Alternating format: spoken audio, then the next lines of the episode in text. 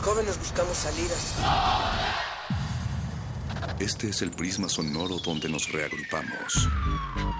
No ponemos música, la disparamos.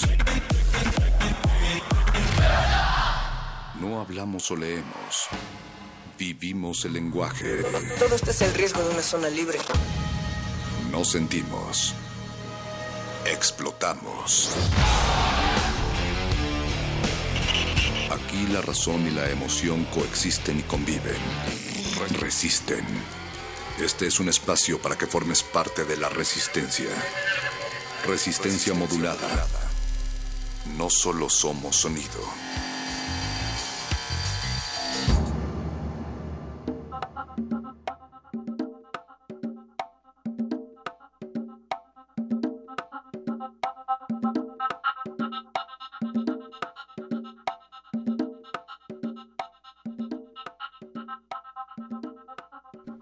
Llegamos esta noche a desafiar los dones que a los hombres les dieron los cielos para obtener los tesoros que ofrece tu escucha del 96.1 de FM, Radio UNAM, Radio Universidad, donde aquí inicia la resistencia. Perro Sancho, muchacho, la semana ha sido dedicada al alimento, pero no solamente al físico, sino al espiritual, y eso es de lo que dota también las palabras y otras energías que acá esta noche estaremos vibrando. Natalia Luna del Toboso, pues de acuerdo totalmente, un contenedor de tiempo, como bien dices, esta alfombra en la que estamos parados y que lo contiene todo además, ¿no? Es también estar más que ser y resistencia modulada lo sabe, por eso transmitimos a través de Radio UNAM en las frecuencias del 96.1 de FM con un color que sabe acariciar y vestirse pues, no sé, de información que no podemos encontrar en el día, ¿no? Así es, y además información que apela a la libertad aquella, mi querido perro Sancho muchacho, donde por la honra se puede y se debe aventurar la vida. Esta noche no solamente tendremos el recordatorio para ustedes que estamos con el hashtag alimento y resistencia, sino que también tendremos invitaciones, llegará nuestra colaboración quincenal de Arquine para hablar sobre ciudad, arquitectura y mucho más. Y también tendremos a los muerdelenguas. El espacio de literatura y galletas de resistencia modulada que sigue con hambre. Esta noche van a continuar con el tema del hambre en la literatura y me parece que pues anda un poco indispuesto Luis Flores del Mal porque estuvo devorando libros ayer, pero ya, ya está todo listo para, para muerdelenguas de esta noche. Antes también hay que recordar que el modernísimo viene a platicar sobre los derechos reproductivos de esta misión del el grupo de información en reproducción elegida o GIRE y que se están también conmemorando 10 años de la interrupción del aborto de manera legal aquí en la Ciudad de México, perro. 10 años se dicen fáciles, pero la verdad es que ha sido eh, pues todo un trayecto, se siguen llevando a cabo este tipo de discursos de resistencia, lo cual celebramos. ¿Ustedes qué opinan? Háganoslo saber. Recuerden que estamos en Facebook como Resistencia Modulada, Twitter arroba R Modulada y tenemos también un número de WhatsApp que es el 5547 76 90 81. En unos momentos más lo encontraremos. A mí me gustaría también invitar a toda la resistencia perro a que el día de mañana no se pierdan la entrevista que hicimos con María Báez sobre alimentación, cultura y nutrición. Esto como para cerrar toda la semana que habíamos puesto este tema semanal. Y eh, es una conversación que tuvimos con ella desde Viena, así es que estará bueno. Para ella eran las 4 de la mañana, así es que Exacto. va a estar bueno escuchar eso. Del otro lado del cristal queremos agradecer al tres veces heroico equipo que hace posible la transmisión de esta noche, don Agustín Mulia en los controles técnicos, Lalo Luis desde Venezuela para tus oídos en la producción. Never Lalo. Betoques también en la producción, Yesua también en la producción, Oscar Sánchez también en la producción y Alba Martínez, ¿qué crees? También en la producción. No, en la continuidad. Uy, perro. Bueno, en fin, así arrancamos. Perro muchacho, hoy tenemos muchas invitaciones que hacer para ustedes. Se viene algo de danza, también habrá conferencias y en particular unas conferencias a las cuales se va a estar sumando Radio UNAM a la transmisión de cada una de las mesas de los diálogos abiertos en torno a la exhibición Gilles Maguid, esta exposición titulada Una carta siempre llega a su destino, los archivos Barragán. Así es, una carta siempre llega a su destino, los archivos Barragán se va a inaugurar el próximo 27 de abril en el Museo Universitario de Arte Contemporáneo. O sea, ya es mañana a las seis y media de la tarde. Ya es mañana, sí, tienes toda la razón. Eh, estar transmitiendo de noche pensando que es una revista matutina me, me mueve el tapete un poco, pero sí es mañana y bueno, es una exposición que contiene una pieza bastante controvertida. Una de las piezas que conforman esta instalación es lo que ha causado la gran polémica y es que se trata de un diamante hecho a partir de las cenizas del arquitecto Luis Barragán. La pieza se llama La Propuesta y detrás de esta pieza hay una historia relacionada con los derechos del acervo Barragán, es decir, se iba a intercambiar esta pieza porque se volvieran públicos los acervos del arquitecto icónico Entonces, mexicano. E, exacto, y aunando a lo que estás diciendo, perro, para que quede un poco claro, es decir, en el año 2015, y si quieren ser precisos, el 23 de septiembre del 2015, fueron retiradas eh, de la urna de Luis Barragán, eh, que estaban depositadas en la rotonda de los jaliscienses ilustres. Sus cenizas. un 25% de los restos de estas cenizas del arquitecto Luis Barragán y en su lugar su sobrino, eh, Hugo Barragán, depositó un caballo de plata que pesaba lo mismo que la porción de las cenizas que había extraído. Porque Barragán era muy aficionado a los caballos, además. Sí, lo era. Y entonces, a partir de, esa extracción, por así decirlo, es que se, que, se genera esta, esta obra del artista conceptual estadounidense Jill Magid, que incluye la pieza The Proposal, así se llama, es un anillo y en este anillo eh, está colocado un diamante como un anillo para proponer matrimonio de compromiso, pues a eso hace también referencia eh, el nombre y es un diamante de 2.02 quilates a partir de las cenizas. Entonces, este mismo anillo es lo que ha generado una gran controversia. No es la única pieza, por supuesto, dentro de la muestra, sin embargo, ha causado distintos, distintos tipos de reacciones. Y esto es lo interesante también del poder a partir de la apertura que tiene la UNAM para los distintos diálogos y en este caso del arte contemporáneo y que las dos partes, tanto quienes se oponen como quienes están a favor y los curadores de la propia muestra, tengan un acercamiento con todo el público también. Será importante que ustedes asistan a estas pláticas, están interesados. Si no pueden asistir al MOAC, pues no se preocupen porque va a haber una transmisión especial de todas las mesas que se van a llevar a cabo en las frecuencias de Radio UNAM. Habrá varios diálogos. El diálogo en el que estará el artista lleva por título Obra, Fetiche y Ley. Este se realizará el jueves 27 de abril, mañana a las 11 horas en el auditorio del MUAC. Em, el público, desde luego, va a poder participar en redes sociales. La segunda mesa se llama el Archivo Nacional y el Archivo del Artista. Se va a realizar el 2 de mayo a las 5 de la tarde. Enfoques Jurídicos será la tercera mesa que se va a realizar el 3 de mayo a las 12 del día y la última, Perspectivas Éticas y Filosóficas, que será el 4 de mayo a las 5 de la tarde. Eh, va a a participar la, artista, como decíamos, y, varios especialistas. Así es. Eh, y bueno, la UNAM, insistimos que la intención es hacer este espacio de diálogo y debate abierto que pueda llegar a ser incluyente y plural para obtener todas las voces que quieran incorporarse en las discusiones generadas por esta muestra.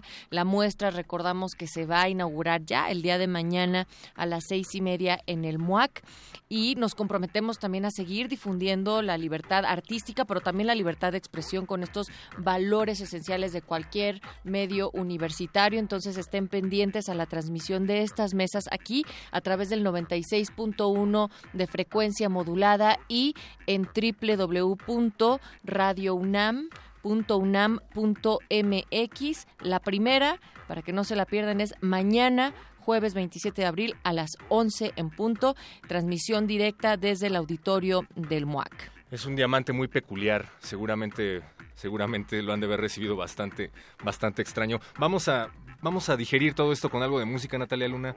Esta es una selección especial de la producción, un, diamante de la producción sonora. Iraquere, bacalao con pan. Se dice que Iraquere marca un antes y un después de la música en Cuba. ¿Cómo no? ¿Tú los conoces? ¿Te gustan? Sí, me gustan mucho, em, porque además retoman las tradiciones cubanas, pero ya tienen un sonido súper fresco y esto hace que todavía hoy suenen la Resistance. Pues esta canción es la que los lanzó a la fama, viene incluida en su álbum debut de 1974 que se titula Grupo Iraquere, se llama Bacalao con Pan y seguimos en resistencia modulada.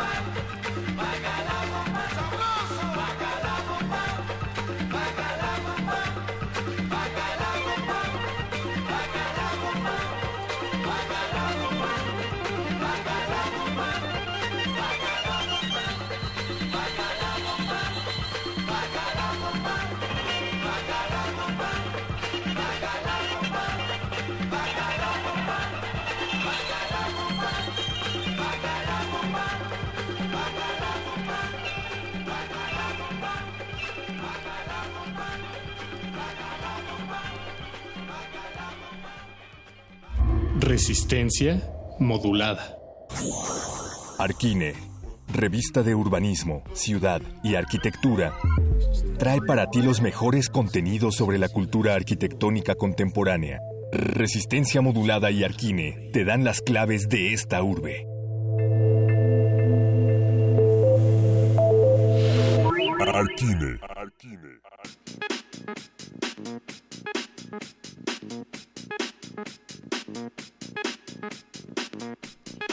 Espacio del aire, que también se puede convertir en un espacio efímero, esta noche le damos la bienvenida a nuestra colaboradora Ana Adriá, coordinadora de programas académicos de Arquine, en esta colaboración que tenemos con Resistencia Modulada. ¿Cómo estás, Ana? Hola, buenas noches Natalia, muy bien tú. Bien, pues contenta porque no habíamos platicado desde Mextrópoli y desde toda esta serie de actividades que habían tenido tan importantes y relevantes acá en la ciudad. Y ahora queremos que nos cuentes sobre el posgrado Espacio Efímero que ya será su tercera edición, esta mm, edición en la cual digamos, entre todo lo que compone Arquine, es parte de las iniciativas académicas que se ha dedicado a la exploración del espacio efímero como dispositivo arquitectónico y expositivo, pero eso del espacio efímero es lo que quisiéramos que nos expliques un poco para arrancar, Ana. ¿De qué se trata todo esto? Y sobre todo, eh, creo que tiene que ver algo con la Universidad Politécnica de Cataluña, ¿no? Cuéntanos. Sí, mira, este programa nació en Barcelona, en la Universidad Politécnica de Cataluña, hace ya unos 10 años. Em, allí lo hacen junto con el Centro de Cultura Contemporánea de Barcelona y es un programa cuya vocación es la de fomentar el diseño de espacios efímeros, que eso abarca desde el espacio expositivo al espacio escenográfico, pasando por las instalaciones en el espacio público o el escaparatismo, por poner unos cuantos ejemplos. Y se les llama efímero, ¿por qué? O sea, porque pueden llegar a ser temporales y después dejan de existir. En fin, ahí tradúcenos un poco al auditorio que nunca hemos escuchado ese tipo de conceptos aplicados a la arquitectura y a los espacios. Exacto. El hecho de que sea efímero es que tiene una duración relativamente corta, muy determinada, sabes que tiene un inicio y un fin y eso hace que los proyectos sean mucho más dinámicos. Entonces, cuando te proponen un proyecto, pues sabes que empieza tal día y también sabes cuándo va a terminar. Y aquí no. Eh, en, el espacio efímero sí, en el espacio arquitectónico pues no, en principio. Entonces en, en este programa lo que hacemos son todos proyectos eh, efímeros, entonces en todos tenemos una fecha de caducidad de este proyecto. Ahora, cuéntanos en qué consiste eh, esta conjunción entre, entre teoría y práctica. Va a haber talleres, va a haber conferencias, va a haber ejercicios, pero además se llevan cada 15 días, ¿no? Háblanos, por favor, al respecto. Mira, el, el programa está pensado, se hace cada 15 días, viernes y sábado, y lo hacemos así para que pues desde el momento en que decidimos traer un programa de la Universidad Politécnica de Cataluña, pues que vaya, puedan participar en él mm, personas de toda la República. Eso ya pues será la tercera edición que lo hacemos y funciona. En las ediciones anteriores hemos tenido alumnos desde Monterrey hasta Chiapas, de todos lados. Y cuando decimos que es teórico y práctico es porque al ser un tema tan subjetivo, lo del espacio efímero digamos que no hay un manual que te diga cómo se deben hacer las cosas, sino que trabajamos mucho con la experiencia de profesionales que se dedican a hacer exposiciones, a hacer escenografías, a hacer instalaciones, a ser artistas, etcétera, para que a partir de su experiencia los alumnos puedan ir resolviendo sus dudas, eh, también sus inquietudes y luego aplicar en cada uno de los proyectos que hacemos eh, la forma de trabajar que a ellos más les interese de lo que les hemos ido enseñando. Ana, y en esta ocasión, en la tercera emisión del el posgrado Espacio Efímero, ¿cómo es que van a estructurar el contenido? Es decir, ¿a partir de qué temas? Mira, siempre desde la primera edición eh, trabajamos unos módulos que se repiten en cada año, lo que cambiamos es el lugar y quizás mm. cómo lo aplicamos, pero siempre se va a trabajar el diseño de, un escaparate. El año pasado, aprovechando que era la... Eh, teníamos la tienda Arquine, hicimos el escaparate de la tienda Arquine. Eh, también se diseñó una exposición, este año en esta ocasión fue en el archivo de diseño y arquitectura. Hicimos una exposición que duró una semana, pero pues pudimos trabajar con la colección del archivo. Hicimos la instalación del posgrado Espacio Efímero en Metrópolis y eh, ahora mismo los alumnos, de hecho la segunda edición está por terminar, están haciendo el proyecto escenográfico a partir de dos obras de Harold Pinter y finalizaremos con un proyecto en la Navacal. Entonces esto el año que viene cambiarán las sedes o los lugares donde actuar, pero los proyectos se van a repetir. Hay que decir también que el cuerpo docente va a estar integrado por profesionales tanto catalanes como mexicanos y que habrá invitados especiales de reconocimiento internacional. Ana. Exacto. Mira, el programa lo dirigen cuatro, aquí en México lo dirigen cuatro eh, grandes profesionales. Son pues los tres creadores que son Arnaldo Basadona, que es arquitecto, Paco Pérez Valencia, que es doctor en Bellas Artes, y Mario Corea, que él es el que se encarga de toda la producción de las exposiciones en el Centro de Cultura Contemporánea. Y cuando lo trajimos a México, sumamos a Josep Buigas, arquitecto, eh, director ahora mismo de, Barcelona Regional, que fue ponente, bueno, participó en Mextrópoli este año. Eh, ellos cuatro dirigen este proyecto y ellos vienen un par de veces durante el programa. Entonces, cuando vienen ellos son masterclass. Para quienes no conocen acerca del posgrado, ¿cómo les podríamos describir la finalidad del mismo? Mira, eso te permite abordar cualquier tipo de proyecto, ya no solo eh, efímero, sino cualquier proyecto artístico o creativo. Cuando tratamos lo efímero, entonces lo bueno es que aquí no nos centramos solo en museografía, por ejemplo, sino que abordamos varios temas para que cada uno, según sus intereses, luego pueda decantarse hacia lo que más le apetezca o le, o le motive. Eh, lo bueno de este programa y lo que le diferencia de cualquier otro proyecto a nivel mundial es que tratamos que sea muy emocionante a la hora de abordar los proyectos. Queremos que no solo sea un, proyecto en el que te centras y dices, vale, lo termino, sino que deje huella en cualquier persona que lo viva. Ana Adrià, coordinadora de programas académicos de Arquine, por favor, dinos en dónde podemos encontrar más información, en dónde nos podemos inscribir a, a este posgrado. Mira, pueden encontrar más información en la página web de Arquine, que es www.arquine.com. Ahí, ahí pues, siempre aparece la información. Y si no, me pueden enviar un correo a mí, que es posgrado.arquine.com. Pues ahí pueden encontrar la información, ¿no? Como bien dices, www.arquine.com. Échense un clavado y pues para cualquier cosa ahí estará Ana, ¿verdad, Ana? Exacto. Aquí estoy esperando a cualquiera que le interese. Pues muchísimas gracias, Ana. Estamos al habla.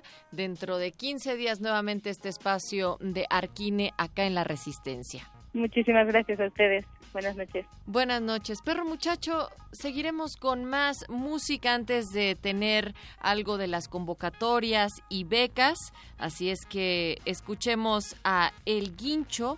Hay más comida para ustedes, comidita sonora, frutas del caney y esta es una canción que compuso el cubano Félix Benjamín Caignet eh, por allá de los años 20, perro. Y ha sido interpretada por una variedad de artistas como Compay Segundo, el buen Oscar de León y más recientemente, pues el Guincho, eh, Pablo Díaz, Reixa, que es un productor español. Y el tema forma parte de su EP Piratas de Sudamérica, el cual fue lanzado en el 2010. Anda muy cubana la producción, nos da gusto. Eh, en lo que se ponen a bailar Betoques y Lalo Luis con Yesua del otro lado de la cabina, nosotros regresamos a Resistencia Modulada. No, también vamos a bailar, perro, no ¿Ah, te hagas. Sí, cómo no. Allá tú.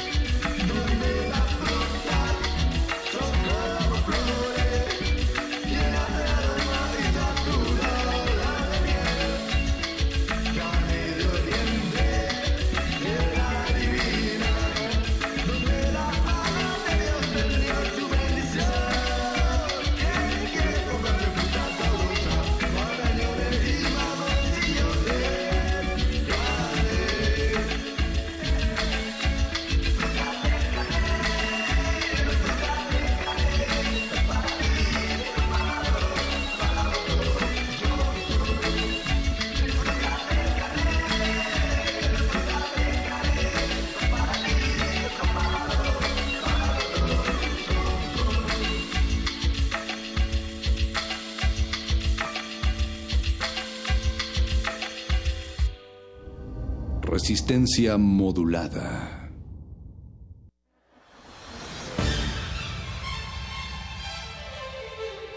Bécame, bécame mucho. Bécame mucho. La guía para becas, premios, concursos, apoyos, financiamientos, residencias, convocatorias. Déjate becar. Estás en manos de expertos.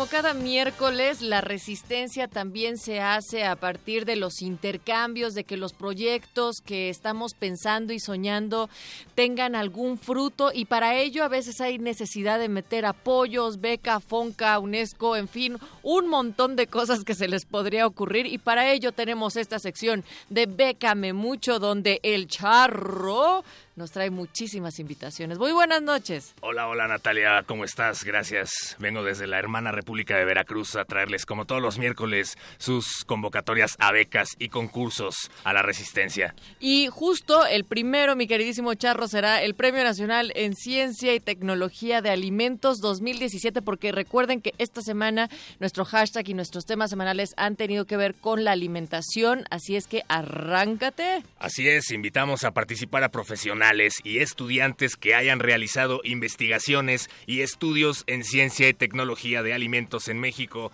entre el año 2014 y el año 2017 a que presenten sus trabajos para concursar en las categorías estudiantil, que será que tendrá que ver con ciencia y tecnología de alimentos. ¿Cuánto chelín? Ahí habrá una remuneración de 100 mil pesos nada más, dependiendo del cambio que haya en la moneda.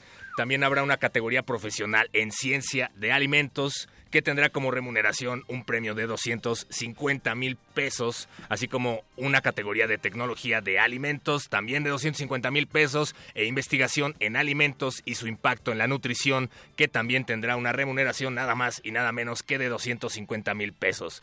También. Oye, oye mi queridísimo, sí. pero es que lo que pasa también con este tipo de convocatorias es que en muchos casos, aunque estemos hablando de ciencia y tecnología de alimentos, pues las grandes corporaciones están sumadas también e interesadas en este tipo de investigaciones. Sí, como siempre, pero si es por una buena causa, pues lo abrazamos. Así es que convocamos, como bien dices. No esperaba Natalia. otro tipo de respuesta de tu parte, mi querido Charro. Gracias, yo lo sé. Se convoca, como bien dices, a instituciones de educación superior y centros de investigación a que presenten candidatos para la cátedra Coca-Cola para jóvenes investigadores en ciencia y tecnología de alimentos. 2017 habrá una remuneración de 280 mil pesos. Coca-Cola no patrocina este espacio. Esto lo decimos en Bécame Mucho de corazón. Ahora, también nos gusta mucho viajar, mi queridísimo Charro, y hay músicos que nos están escuchando en estos momentos, así es que queremos saber sobre las ayudas a la movilidad de músicos 2017 Ibermúsicas. Amigos músicos que escuchan Resistencia Modulada, se puede hacer música y se puede ganar dinero con ello. Tú mismo eres compositor, Charro. Luego les voy a poner una canción en donde sueno bastante, bastante cursi, pero, pero me gusta, está buena. Y bueno, pues los invitamos a que es, formen parte de esta categoría que se llama Ayudas a la Movilidad de Músicos 2017 Iber Músicas, que por cierto cerrará el próximo 31 de agosto del 2017. Todavía hay chance. Todavía hay chance y buscamos apoyar y fomentar la participación de solistas, grupos y ensambles de música de todos los géneros de los países miembros del programa Iber Músicas en festivales, encuentros, ferias, mercados, conciertos y muestras siempre y cuando promuevan la circulación y conocimiento de la creación y producción musical únicamente en los circuitos iberoamericanos. O sea, y esto, pues, ¿cuánta lana te van a dar para que te puedas ir a dar el rol y echarte unas tocadas y todo lo demás que eso implica? Pues no va a exceder la cantidad de 10 mil dólares estadounidenses, pero me parece que eso es bastante pues para ya, que te sientes a componer una canción. Exacto, justo con el tipo de cambio que tenemos que cada vez se va más para los cielos, sí, sí me viene alcanzando, ¿eh? Así es, así es que músicos, aplíquense a Ayudas a la Movilidad de Músicos 2017 Músicas y no podíamos dejar pasar el programa de becas para estudios en el extranjero FONCA CONACIT que cerrará el próximo 17 de mayo del 2017 y en donde se contemplan categorías como la danza, estudios culturales, gestión cultural, letras, restauración del patrimonio cultural, teatro y más, como las artes visuales, la arquitectura, ya sabes. El diseño, los medios audiovisuales, la música. Pero ¿cuándo cierra este programa? Danza, estudios culturales, gestión cultural, letras y restauración del patrimonio, 17 de mayo, y artes visuales, arquitectura, diseño y medios audiovisuales, también música, cerrará el 25 de mayo del 2017. Habrá un apoyo económico para la manutención mensual, seguro médico hasta 200 mil pesos de apoyo anual, complementario para colegiatura e inscripción. Mi queridísimo Charro, ¿pero esto aplica solo para la maestría o también para el doctorado? pues el periodo de apoyo de las becas será de hasta 24 meses para los estudios de maestría y de hasta 60 meses para los estudios de doctorado. Natalia o sea, para los dos. Así es. Venga, pues si se les fue algún dato o quieren profundizar en alguna de estas tres convocatorias, tanto Premio Nacional en Ciencia y Tecnología de Alimentos 2017 como Ayudas a la Movilidad de Músicos 2017 y este último, que es el programa de becas para estudios en el extranjero FONCA con ACID, ¿a dónde tienen que ir? Pues ya saben que yo los puedo asesorar con mucho gusto y personalmente a través de las redes de IguanaBit, Facebook, IguanaBeat, Twitter, IguanaBeat y con el hashtag Bécame Mucho o en las redes de Resistencia Modulada. Queridísimo Charro, siempre es un placer tenerte aquí presencial, que estés en la cabina resistente, porque así es como entendemos mejor esto de las becas y la pasión por seguir haciendo de nuestros proyectos una realidad. Así es que... Fíjate que hoy estaba particularmente ocupado, pero decidí dejar todo lo que estaba haciendo por venir aquí con ustedes. Me la paso muy bien aquí. Lo mejor de todo es que siempre nos traes bolovanes. Así es que muchísimas gracias, Charro. Nos escuchamos el próximo miércoles. Muchas gracias, Natalia. Déjame presentar una canción. Nunca me dejan presentar canciones. A ver, venga. Vamos a escuchar esto que se llama Turtle Soup de DJ Food. Eh, tengo aquí la información que dice que durante los 90 DJ Food fue de los proyectos más representativos del sello discográfico independiente inglés Ninja Tune y sus integrantes fueron importantes durante la etapa del hip hop y jazz de la disquera. Ellos son amigos de Bécame Mucho, por cierto, los DJ Food. Wow, Charro, lo haces, o sea, casi como si lo hubiera presentado el perro muchacho. Muchísimas gracias. De nada.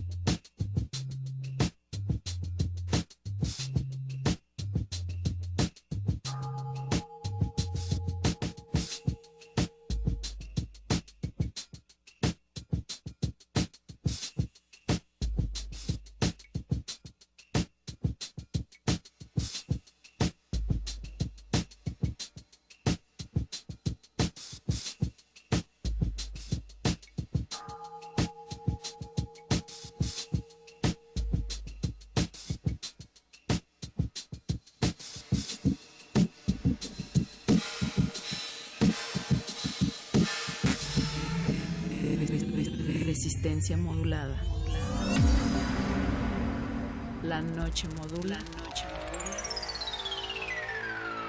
La radio resiste.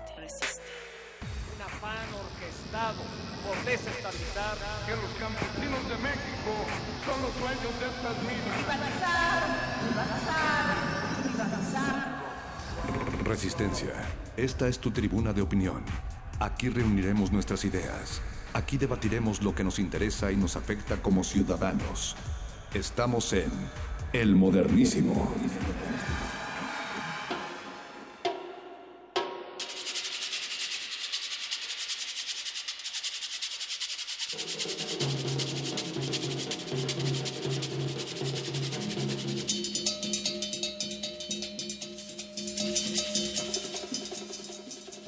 Cuando son las 9.45 de la noche de este miércoles 26 de abril, bienvenida les damos a todas y todos ustedes a esta nueva emisión del Modernísimo donde hablamos de derechos humanos y temas de agenda pública acompañamos además con un poquito de salvaje pop este es un espacio que también intenta ser un megáfono, un espacio abierto para difundir el trabajo que hacen a diario la sociedad civil en nuestro país, aquella que aboga por los derechos de todas y de todos, nuestros derechos humanos. Así es que acompáñenos a través de esta eh, transmisión ah, eh, por el 96.1 de FM, esto es Radio UNAM. También estamos sonando en nuestro sitio web www.resistenciamodulada.com y esta noche comparto la cabina, como ya se ha hecho costumbre, lo cual me agrada y agradezco muchísimo a Natalia Luna que está aquí a mi lado. Muchas gracias, Nat. ¿Cómo estás? Mi queridísima señora Berenjena, alias Berenice Camacho, en este espacio, pues eh, muy contenta de que podamos platicar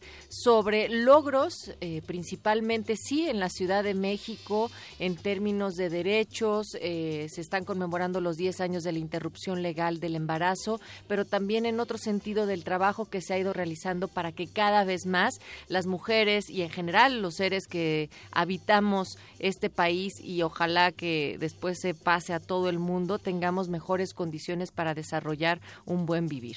Claro, Nat, tú dices eh, conmemoramos, para algunas también es una celebración porque eh, hablar de la interrupción legal del embarazo es también hablar de un acceso, acceso, bueno, es hablar de derechos, ¿no? De entrada es hablar de derechos, acceso a la, a la salud, eh, hablar también de justicia social porque eh, cuando se genera esta, esta legislación sobre la interrupción legal del embarazo, pues encontramos que no importa de eh, los recursos que tenga una persona, obviamente una mujer, cualquiera puede acceder a un servicio seguro eh, rápido y efectivo y con todas las normas internacionales de salud eh, que así lo avalan. Así es que estamos, algunas, como te digo, eh, celebrando, otras conmemorando estos 10 años que se dan a partir del 24 de abril, de abril del 2007. Y celebrando también, Bere, efectivamente, yo creo que sería la palabra más adecuada, que la maternidad sea una decisión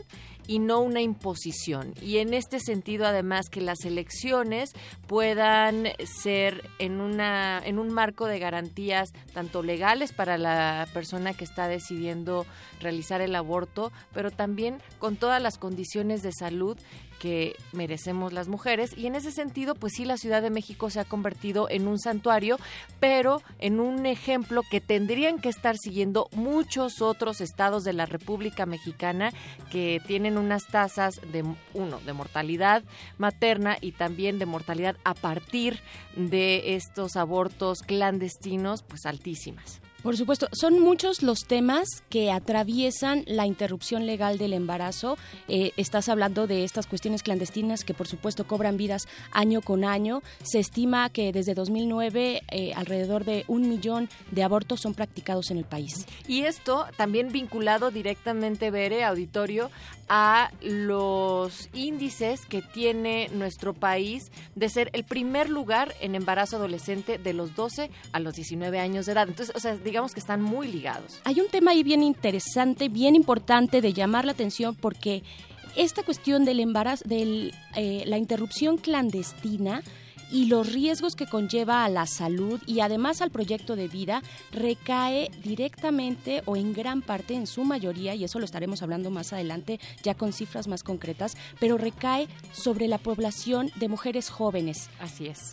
incluso adolescentes eh, antes de los 16 años, tú comentabas ahorita 19 años también, pero además son las mujeres que más se están practicando este tipo de abortos y que no tienen las, este tipo de procedimientos, que no tienen las opciones dentro de sus estados, de sus localidades para hacerlo de manera segura, pero de que se están realizando, se están realizando y con implicaciones terribles para su salud y para su proyecto de vida y en general como generación, Natalia. O sea, sí, sí es un, un problema que va más allá ¿no? De, de, un ámbito personal. Por supuesto que celebramos la cuestión de decidir sobre nuestro propio cuerpo acá en la Ciudad de México, pero también eh, señalar la, la, la, situación de que muchas mujeres en el resto del país no tienen esta opción. Así es. Que, que, es bien, y, y, muchas de ellas son jóvenes que esperamos también nuestro auditorio creo se compone en gran parte y es nuestra intención de personas jóvenes, así es que creo que esta es una información necesaria para generar espacios de debate y también observar eh, cómo estamos en términos de acceso a estos derechos. Estaba viendo también unos datos, Berenice, sobre la OCDE, la Organización para la Cooperación y el Desarrollo Económico, justo en estas cifras de cómo va relacionado el embarazo en adolescentes y México además también ocupa el primer lugar de nacimientos entre adolescentes de 15 y 19 años con 77 alumbramientos por cada mil mujeres y esto incluye entonces eh, entender que la cifra por mortalidad materna por ser jóvenes es también ahí es donde se dispara y entonces donde estos embarazos riesgosos cuando no se tiene acceso a un aborto legal y seguro pues es lo que obliga a que muchas jóvenes y muchas veces menores de edad estén teniendo estos embarazos no deseados. Que además el grupo po poblacional de jóvenes en México pues es el más amplio, es el más extenso eh, cuando hablamos de demografía en general, ¿no? Somos el grupo, bueno, son, no sé si todavía soy, el grupo más numeroso en este, en este país. Así es que son elementos importantes para una juventud eh, informada, de, que, que pueda, que tenga opciones eh, y que pueda decidir libremente.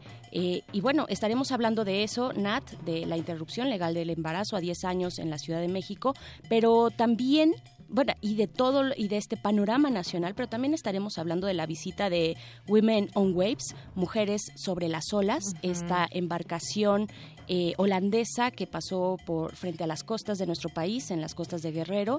Una eh, es una organización y una iniciativa que dentro de este barco, bueno, van realizando con todas las normas de salud eh, que, internacionales de la Organización Mundial de la Salud van realizando de manera gratuita y segura eh, interrupciones, pues legales porque están en aguas internacionales, no ilegales, es decir, eh, a, a, mujeres que así lo solicitan, ¿no? Y estuvieron en nuestro país el fin de semana pasado, así es que también de eso estaremos hablando por acá, Nat. Mi queridísima Bere, así es como va el modernísimo. También nuevamente queremos recordarles que se pueden poner en contacto con nosotros a través de arroba R modulada, Facebook Resistencia Modulada, también en arroba el modernísimo, para que todos sus comentarios también se incluyan en estos micrófonos. Y pues bueno, hay mucho que decir al respecto, pero nos vamos a ir con primero algo de música. Esto es eh, la canción es Lucy Fernández de los Bugarins, directo desde Brasil, y esto a propósito de que esta semana estuvo Dilma Rousseff en el Teatro de la Ciudad, en un evento donde no cabía una persona más. Así es que vamos a escuchar esto del, del álbum As Plantas que Curan, y regresamos aquí al modernísimo de Resistencia Modulada.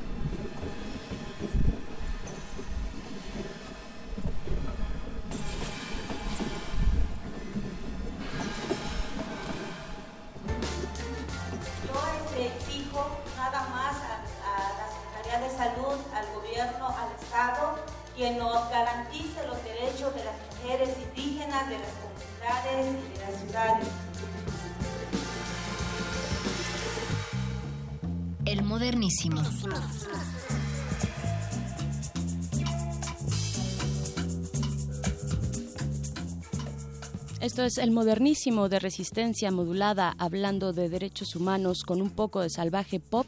Y lo que escuchábamos es la voz de una de las integrantes de varias organizaciones, Nat, Natalia Luna, eh, que se dieron cita para recibir a este barco del que hablábamos al inicio, este barco Women on Waves, Mujeres sobre las olas, que va dando eh, este servicio gratuito de interrupción del embarazo a, eh, en las costas, frente a las costas, en aguas abiertas internacionales de distintos países del mundo, frente a distintos países, obviamente aquellos que no tienen, que son la mayoría, que no tienen una, eh, un acceso legal de interrupción del embarazo, sino que por el contrario, cuando hablamos de que no tienen esta parte eh, resuelta legalmente, significa también en varios casos que por el contrario es ilegal y por lo tanto se criminaliza a quien lo realiza, por supuesto, y a quien lo solicita. Hemos tenido además varios casos en los cuales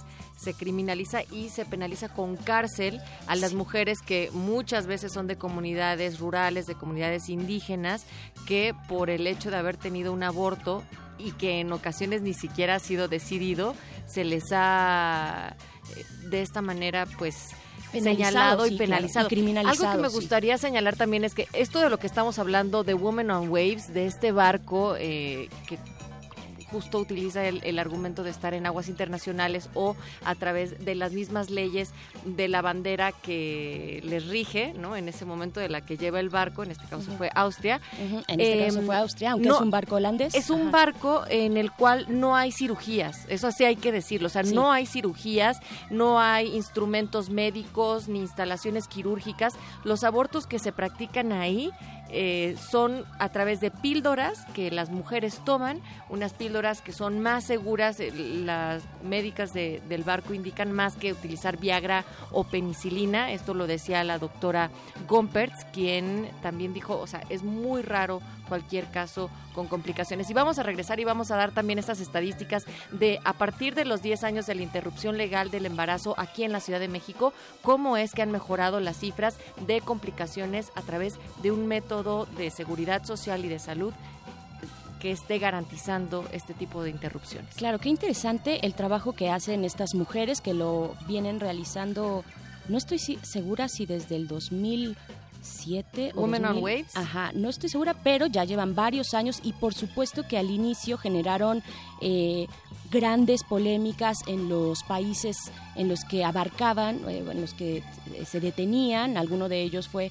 ah, eh, por cierto, hay por ahí, disculpen la interrupción, el breve paréntesis, hay por ahí un eh, documental donde nos va narrando la historia de este barco. Se para, se detiene de pronto eh, en las costas frente a Portugal y bueno, se genera una- un revuelco social, eh, una polémica muy fuerte, esto de los primeros países a los que llega este barco, pero precisamente, efectivamente, como dices Nat, es a través de una, de una pastilla. Ellas, por supuesto que ante una llamada de, de mujeres que lo solicitan, pues hacen todo un esquema, ven si ellas pueden o no eh, Dependiendo entrar. también de las semanas de embarazo, o sea, todas Claro, esas cosas claro. son garantías de asegurar que no va a haber complicaciones y insisto, aquí en México se están cumpliendo 10 años en la Ciudad de México de la interrupción legal del embarazo con eh, ninguna muerte por aborto. Y fueron varias las organizaciones que estuvieron ahí a la espera de, bueno,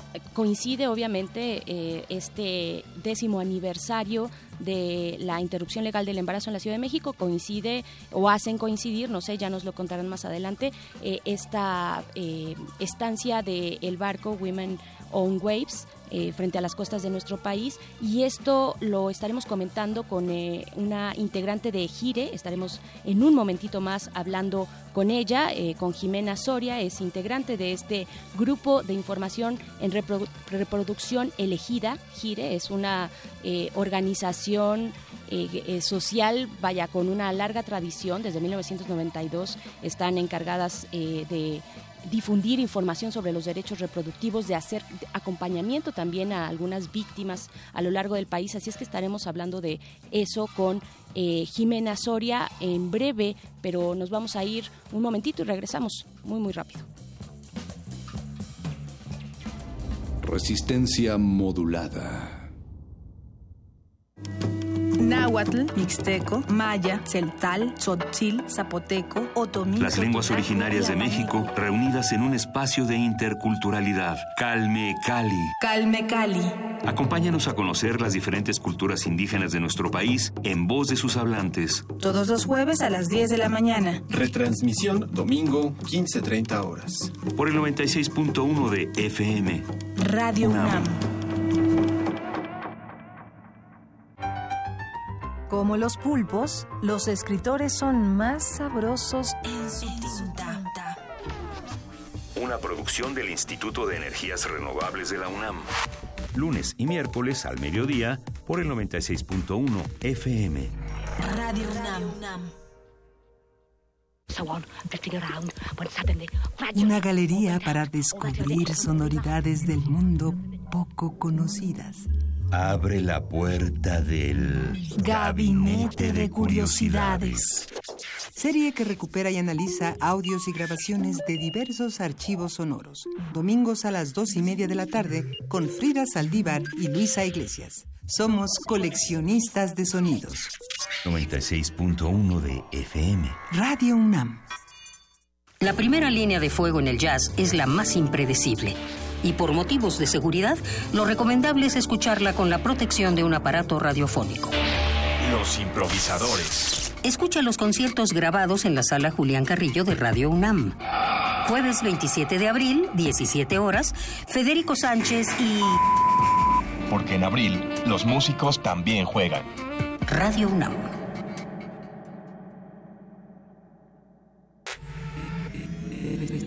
Resistencia modulada. La noche modula. La radio resiste. El, el- el modernísimo.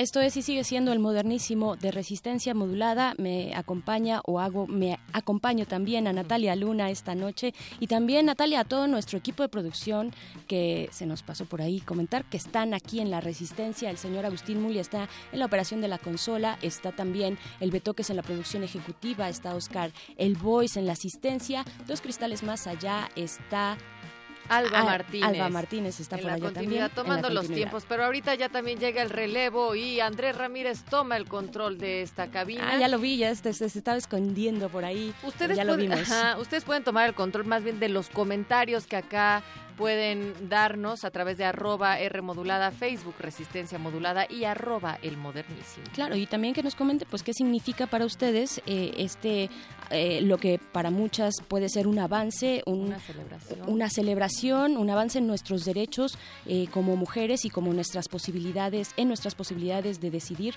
Pero bueno, para hablar mm, así como se debe acerca de este tema, invitamos a Jimena Soria, que es integrante del grupo de información en reproducción elegida, GIRE, conocido mucho más conocido como GIRE. Ella está eh, aquí con nosotros pues para hablar de estos 10 años de la inter- interrupción legal del embarazo en la Ciudad de México. Y pues, hola Jimena, te saludo y muchísimas gracias por tomar esta comunicación. Muchas gracias por la invitación. Jimena, Encantada de estar aquí. Muchas gracias. Pues de entrada eso, lo que ya comentaba Berenice, 10 años de tener una interrupción legal del embarazo, que gracias también a grupos como Gire y a todo su trabajo que han hecho desde 1992 ha sido posible. Entonces nos gustaría que de- en ese marco nos platicaras un poco sobre el trabajo. Sobre el trabajo que realizan ustedes en Gire. Claro, eh, mira, pues desde GIRE hacemos un trabajo de defensa y promoción de los derechos reproductivos de las mujeres. Em, pues como comentaban, pues em, de hecho eh, mañana cumplimos 25 años como organización y pues Ah, estamos muy felicidades. contentas y muy emocionadas. Muchas Claro. gracias. Y mm, bueno, em, el trabajo de GIRE pues básicamente eh, se divide en cuatro estrategias principales. La primera es em, el litigio y la documentación de casos. Acompañamos a mujeres y familias que hayan sufrido violaciones a sus derechos reproductivos o em, pues les intenten limitar o restringir el acceso, ¿no? Como es el caso de del de- el caso de aborto. Em, pues como ya platicaremos más adelante hay causales em, legales y pues muchas veces tenemos pues un tema de falta de acceso, ¿no? Entonces cuando las mujeres no tienen acceso em, las acompañamos en el proceso también. ¿Las acompañan Y- de manera, eh, perdón Jimena, de, de manera legal, como una defensoría legal? Exacto, sí, con una defensoría legal. Ok. Sí. Em, y bueno, la, la segunda parte es la parte de incidencia legislativa y de políticas públicas, que bueno, pues estamos siempre pendientes de- del Congreso y de poder, pues que, que los congresos locales, no ha sucedido, pero hemos estado en varios procesos, pues eh, trabajan en iniciativas que, que defiendan y logren el avance de los derechos reproductivos de las mujeres. Eh, ha habido varias eh, iniciativas de despenalización del aborto en Morelos, en Guerrero, en Coahuila. Eh, lamentablemente, pues ninguna de estas se ha logrado, más que la del Distrito Federal. Pero bueno, hemos acompañado estos procesos. y pues lo seguiremos acompañando, ¿no? Porque pues nuestro objetivo siempre eh, es la despenalización. Y em, también hacemos eh, investigación.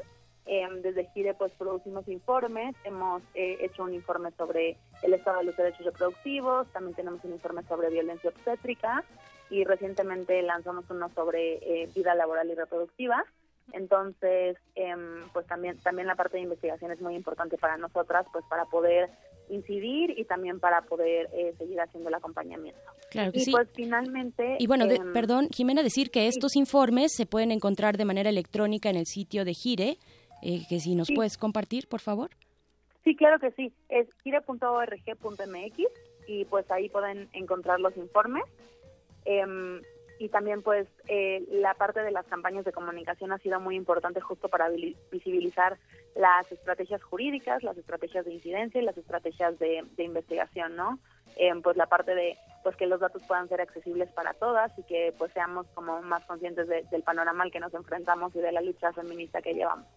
Claro, y hablar del acceso a estos datos también es un tema. En algún momento, cuando ustedes lanzaron su informe en 2015, el de Niñas y Mujeres sin Justicia, también las estuvimos entrevistando en esta misma cabina del Modernísimo y hablaban de eh, la dificultad que tuvieron para hacer este informe.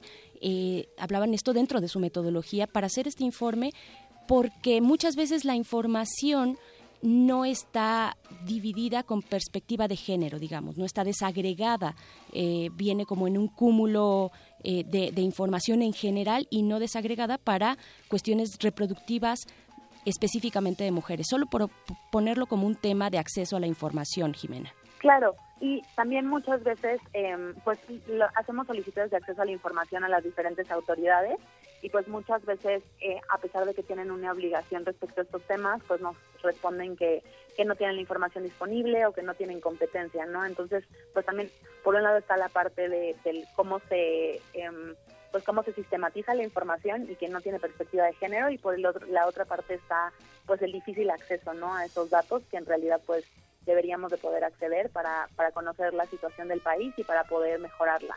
Jimena, y eh, en este acompañamiento que ha hecho muy de cerca Gire sobre el logro de 10 años de interrupción legal del embarazo en la Ciudad de México, ¿cuál es el balance que hacen también como organización?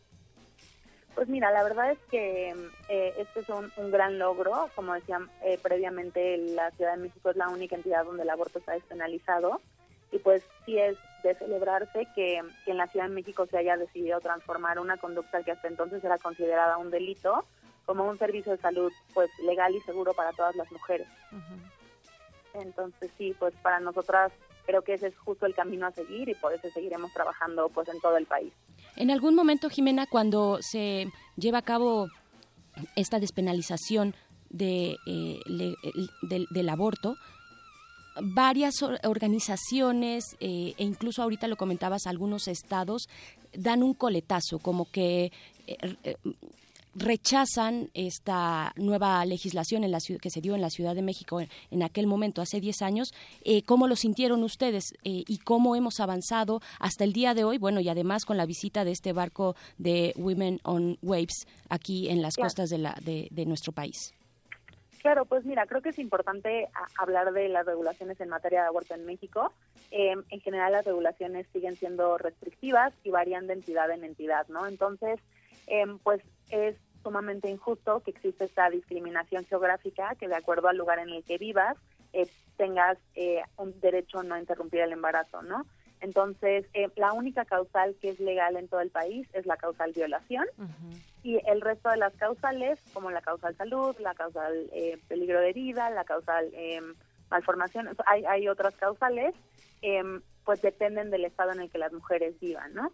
Eh, eh, coincido con lo que mencionabas respecto a, la, a cómo el resto del país dio un retroceso y empezó a protegerla, a hacer estas reformas de protección a la vida desde la concepción, em, que pues son más que cualquier otra cosa simbólicas, porque pues es un hecho que la, el aborto sigue siendo legal y las mujeres deberían tener acceso, pero pues ha sido simbólica y ha contribuido a promover un clima de confusión, de incertidumbre jurídica, eh, que las mujeres sean más denunciadas, eh, aumentó la criminalización, entonces pues creo que sí ha sido pues una, un retroceso de cierta manera el que, que las mujeres tengan que enfrentarse a este, este clima de incertidumbre. Y en Sí, no, Nat, Nat. En este sentido, Jimena, me gustaría que, que ampliaras un poco más por qué dar pasos hacia allá nos conduce a justicia social. Es decir, por qué este tipo de avances en los derechos equivalen a justicia social, Jimena.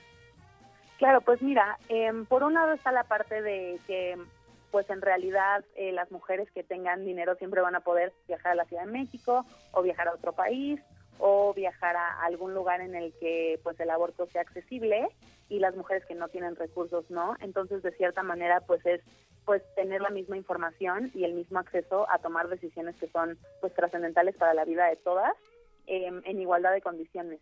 Entonces creo que creo que eso es muy importante y por eso es un tema de justicia social de cierta manera. Jimena, yo quisiera regresarme un poquito eh, antes de esta Claro. parte de la justicia social para hablarte, de la- para preguntarte acerca de la criminalización. ¿Qué significa y en qué estados la ven más eh, patente o más evidente eh, dentro de Claro. todo el territorio nacional? Mira, eh, justo de, de este tema estamos por sacar un informe, pero la realidad es que es muy difícil acceder a la información. Como tú mencionabas previamente, pues no está desagregada la información eh, y nos, nos obstaculizan bastante el acceso. El, el dato que tenemos del informe de Niñas y Mujeres sin Justicia es que de agosto de 2012 a diciembre de 2013 hubo eh, 625 denuncias por aborto en el país. Y eh, en ese mismo periodo, el reporte que tenemos es que hay 13 personas en prisión preventiva definitiva por el delito de aborto y 9 en prisión preventiva. Eh, estas personas no sabemos si son médicos, si son mujeres, o sea, no, no podemos conocerlo por el tema que tú mencionabas de, de que no está desagregado por sexo.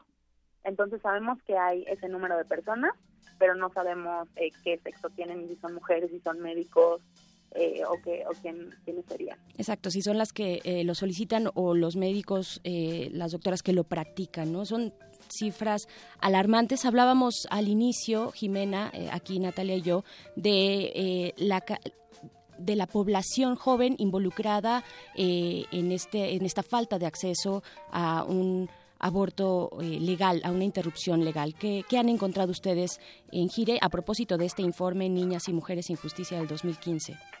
Claro, pues mira, eh, podría hablar un poco de las cifras de acceso eh, en la Ciudad de México, porque creo que contrastan mucho con lo que tú dices respecto a las mujeres. El grupo de edad más alto que, ha recibido mayor acceso en estos 10 años, justo es el grupo de edad en de mujeres de 18 a 24 años, que son entre el 45 y el 47%. Y creo que esto es muy importante justo pues para hablar de- del tema de anticoncepción, para hablar del tema de aborto y para hablar de los derechos reproductivos en general, ¿no? Creo que sí, sí hay una falta pues de información y, y eso pues tenemos que, que seguir trabajando al respecto. Jimena, también existió una modificación con respecto a la edad de la a partir de la cual las mujeres no necesariamente tienen que ir con sus padres a, a acudir, digamos, a un centro para recibir atención de salud. Claro. Sí, mira, eh, hubo una mm, modificación a la NOM 046, que es la NOM eh, que regula los lineamientos de los, de los servicios médicos en todo el país. Em, y esto era respecto a la edad y respecto a que en los casos de aborto por violación em, no era necesario presentar una denuncia, que solo con una declaración jurada se podía pe- eh, pedir el acceso en cualquier sistema, en cualquier servicio de salud. Perdón, que esto es lo que bueno, pasa en Argentina y en Brasil, por ejemplo, ¿no? Claro, Esta declaración jurada, ajá, que hace más expedito el proceso. Sí, justo, y hace que las mujeres no necesariamente tengan que pasar por un proceso jurídico para poder tener acceso a un aborto. Entonces, pues también nos parece que es muy importante esa parte, tanto la parte de las adolescentes, que las adolescentes sean reconocidas como titulares de derechos, eh, y que en la parte en la cual las mujeres pues no tengan que pasar por un proceso para poder eh, tener acceso a la interrupción legal del embarazo. Por supuesto. Jimena, te vamos a pedir si nos esperas un momentito en la línea, vamos a ir con algo de música. Si Claro estás de sí. acuerdo, muchas gracias. Esto es de. Crudas Cubensi, viene muy al caso, la canción se llama Mi cuerpo es mío. Vamos a escuchar y regresamos con algunos de los comentarios que hemos recibido en nuestras redes sociales, arroba resistencia, arroba remodulada y resistencia modulada en Facebook. Regresamos. El, el- el modernísimo. Whose bodies are bodies, whose rights are rights. Cuerpo de quienes, de nosotras. Derechos de quienes, de nosotras. Decisiones de quienes, de nosotras. Cruda Cubensi, one more time, representing women and queer people choices. K-R-U-D-A, yeah. Saquen su rosario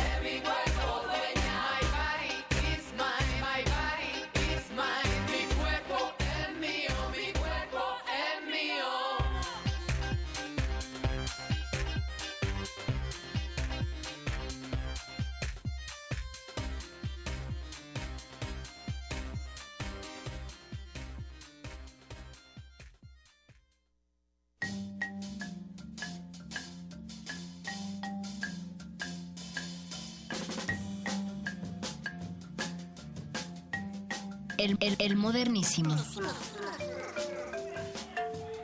Esto es el modernísimo de resistencia modulada. Estamos hablando de un tema, por supuesto, eh, polémico, pero necesario poner en la agenda pública. Es un debate necesario y también estamos eh, conmemorando y celebrando estos 10 años de interrupción legal del embarazo en la Ciudad de México. Estamos para ello hablando y continuamos hablando con Jimena Soria. Ella es integrante de GIRE.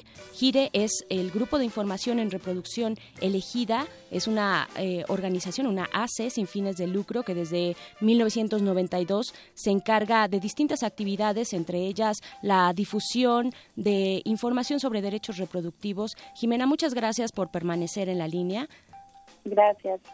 Jimena, tenemos algunos comentarios, por supuesto, y yo creo que ustedes en, en Gire pues ya están más que acostumbradas a tener ese diálogo eh, con, pues, con la audiencia y con, con las personas que siguen el trabajo que realiza Gire. Voy a comentarte uno de ellos, por favor, y si tú quieres puedes eh, darle una respuesta o, la- o el posicionamiento que tendría Gire frente a estas cuestiones que por supuesto, son polémicas en el debate de la interrupción legal.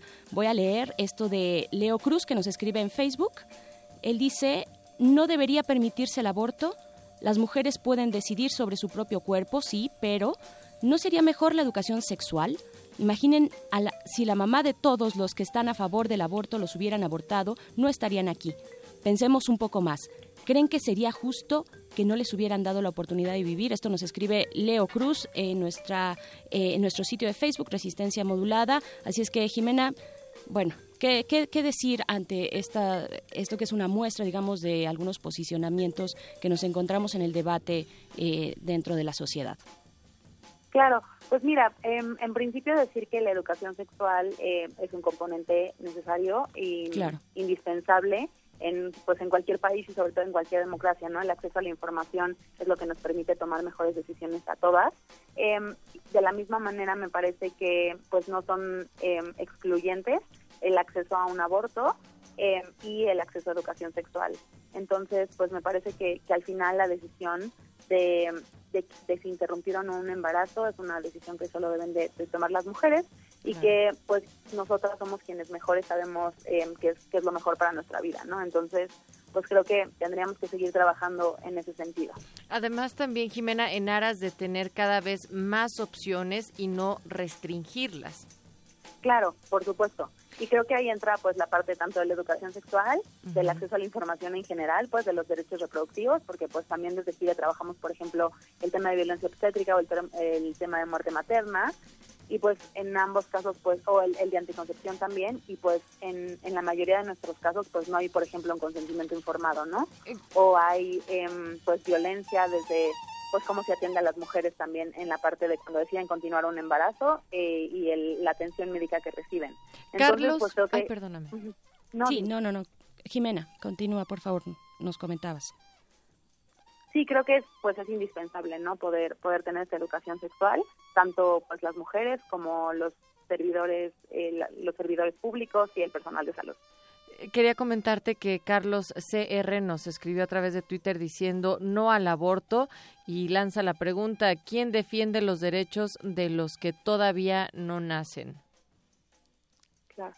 Eh, pues mira, creo que em, desde Gire somos una organización que em, eh, se, se rige por el, el marco de los derechos humanos y los derechos humanos pues son respecto a las personas, ¿no? Entonces, pues para nosotros es muy, es muy importante que las mujeres que, que son personas y que tienen estos derechos humanos puedan tomar las decisiones que son mejores para ellas. Por supuesto, y agradecemos mucho que nos estén escuchando y escribiendo a nuestras redes, pero también hay que señalar que, que muchas veces son precisamente los hombres los que hacen este tipo de comentarios eh, y que, eh, y, y por el contrario, muchas mujeres también están eh, a favor, por supuesto, porque se trata de eh, expandir las posibilidades de, opciones y de derechos y de seguridad. Y también, claro, decir que Gire y, y recalcar este trabajo de acompañamiento que hacen ustedes en Gire eh, sobre derechos reproductivos en México en general. Hoy estamos hablando de interrupción legal del embarazo, pero ustedes abordan distintas perspectivas de derechos reproductivos, desde vida laboral y reproductiva, eh, reproducción asistida, vaya, varios temas que han estado por ahí. Pero, eh, Jimena, yo quisiera, porque se nos está em- empezando a acabar el tiempo, pero quisiera eh, preguntarte cómo vieron este acompañamiento de Women on Waves eh, en las costas mexicanas. Ustedes, claro, frente también en conjunto, perdón, con otras organizaciones de mujeres por los derechos reproductivos en nuestro país. ¿Cómo, cómo lo vivieron y cómo, cuál es el balance que hacen de esta visita tan importante y también muy emocionante a nuestro país? Claro, pues mira, la campaña de Women on Waves participó Gire eh, con, el- con- junto con otras eh, 30 organizaciones locales y nacionales. Em, me parece que fue una campaña sumamente exitosa. em, y bueno, el, el objetivo de esta campaña es ilustrar y visibilizar pues las legislaciones restrictivas sobre aborto y lo absurdo de una ley que, que restringe el acceso a la maternidad libre y voluntaria, ¿no? Y bueno, de nuevo, eh, hablar de, esta discriminación geográfica y de cómo, pues, si estás en aguas internacionales sí, pero si estás en el estado de Guerrero no. Entonces, pues, pues ese es el objetivo de la campaña. Me parece que el objetivo de la campaña se cumplió. El barco pudo salir dos veces aguas internacionales y bueno, pues se liberó esta línea de, de, de aborto legal en el que las mujeres que, que necesitaban un aborto podían llamar y pues tener un poco más de información sobre sus opciones, ¿no? Había pues algunas mujeres que, que decidieron subirse al barco, algunas otras mujeres que decidieron viajar a la Ciudad de México Y pues de nuevo el punto es que, que las mujeres puedan tener y podamos tener más información y poder tomar las decisiones que son mejores para nosotros. Claro, y también dentro de esa campaña que hicieron ustedes en redes sociales con el hashtag Hagamos Solas, también hicieron una, eh, un video interactivo que se titula Elige. Eh, ¿qué- de, qué- ¿De qué va ese video? Porque está bastante curioso, Jimena. Claro, pues mira, eh, el tema de, del video, bueno, la campaña de Elige es pues mantener vivo la discusión sobre, sobre el aborto y cómo pues podemos tomar muchas decisiones, pero no la decisión de si interrumpir o no un embarazo libremente.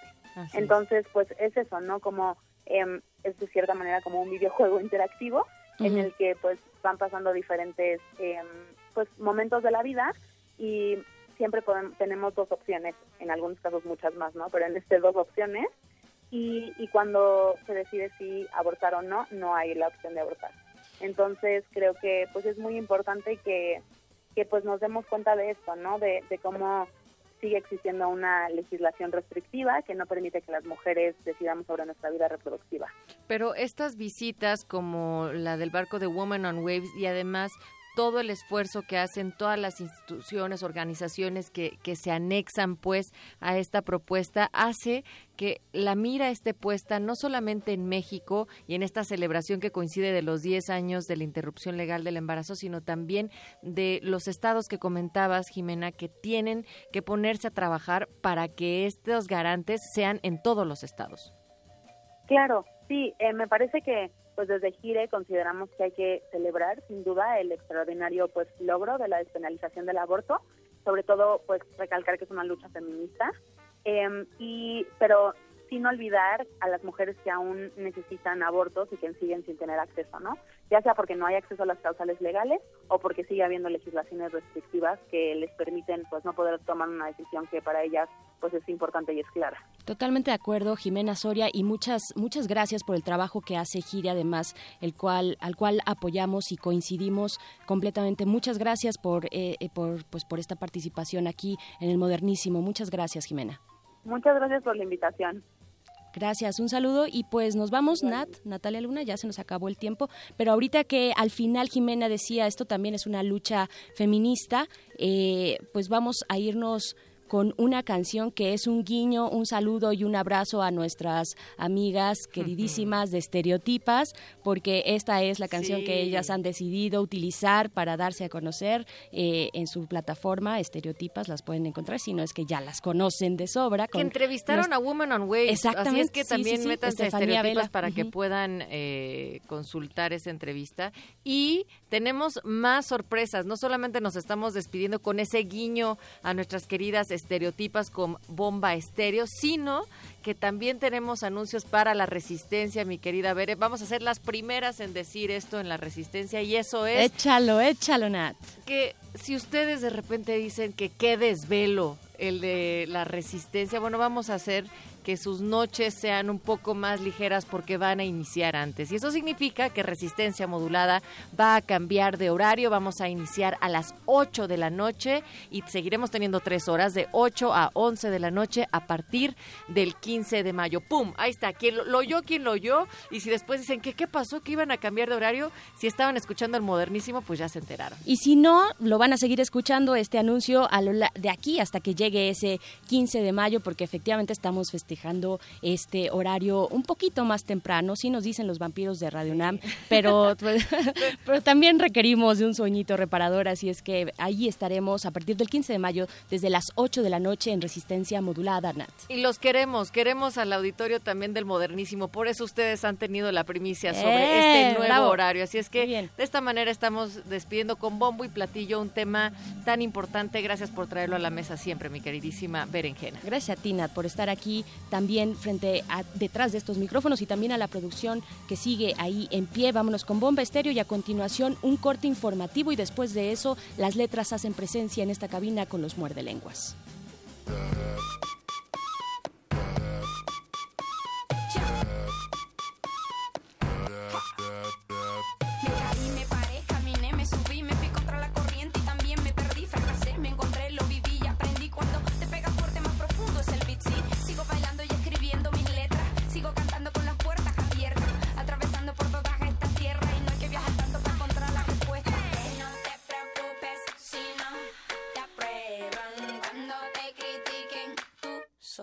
solo di. Soy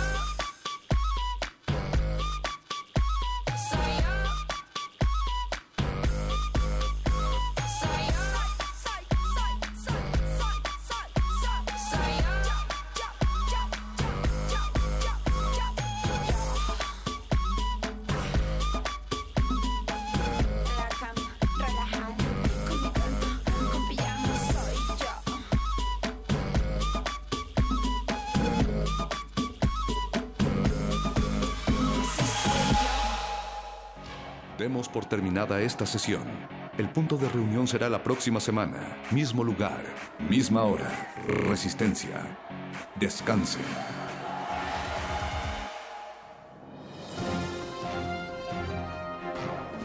Esto es un corte informativo para la Resistencia. La Nota Nostra. Las noticias frescas del día en el último rincón de la noche.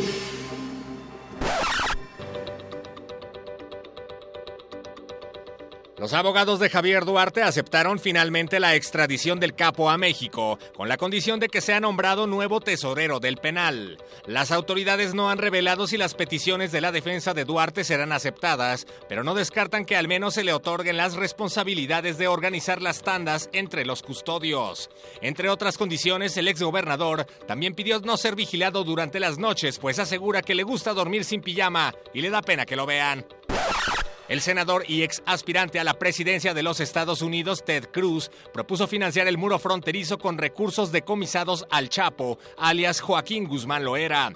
Con esta disposición, el gobierno estadounidense obtendría hasta 14 mil millones de dólares reunidos del patrimonio del Chapo y de otros capos de la droga para la Gran Muralla.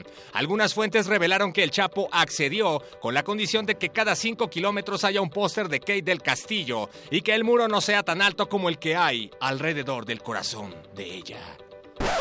Un hombre de Zapopan, una de las cinco colonias que conforman el reino de Guadalajara, asegura que consiguió los últimos cuatro frappuccinos unicornio del mercado y decidió revenderlos en Facebook a 200 pesos. La famosa bebida se agotó en tiendas 24 horas después de haber sido lanzada, pero fue revendida a precios exorbitantes en el mercado clandestino por usuarios diabólicos. Y si creías que la fiebre del unicornio había terminado, te equivocas, porque los genios de Starbucks ya lanzaron la limonada unicornio, que sabe a limonada, huele a limonada, pero no es cualquier limonada, es una limonada unicornio. Se llevó a cabo el debate entre candidatos a la gubernatura de la hermana República del Estado de México y trascendió que para esta edición no hubo edecanes. A Gabriel Cuadri no le gusta esto. Esto fue la nota nostra. En un acto de cinismo o por hacerse el payaso, ha prometido del mazo acabar con el priismo. Quienes son del masoquismo partidarios tendrán gana de mirar en su mañana más casos de corrupción y vender a la nación por tarjetas del Soriana.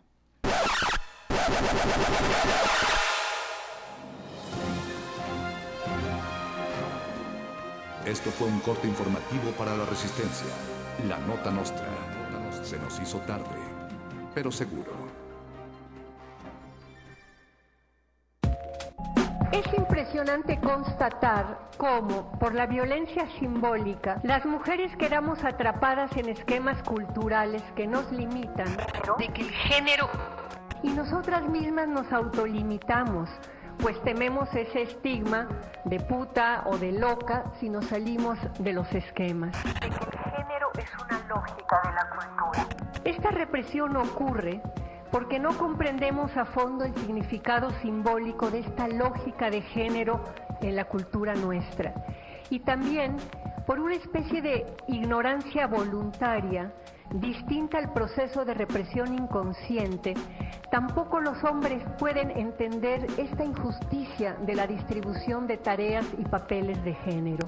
Y ignorancia voluntaria es una parte sistemática del proceso de mantenimiento y reproducción del orden social. Social.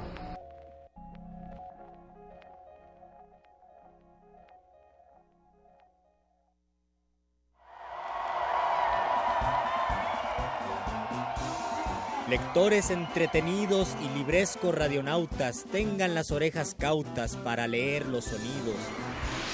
Aquí están los contenidos del mago que nos hechiza y el panadero utiliza con destreza pertinaz. Todo eso y mucho más el muerde lenguas revisa.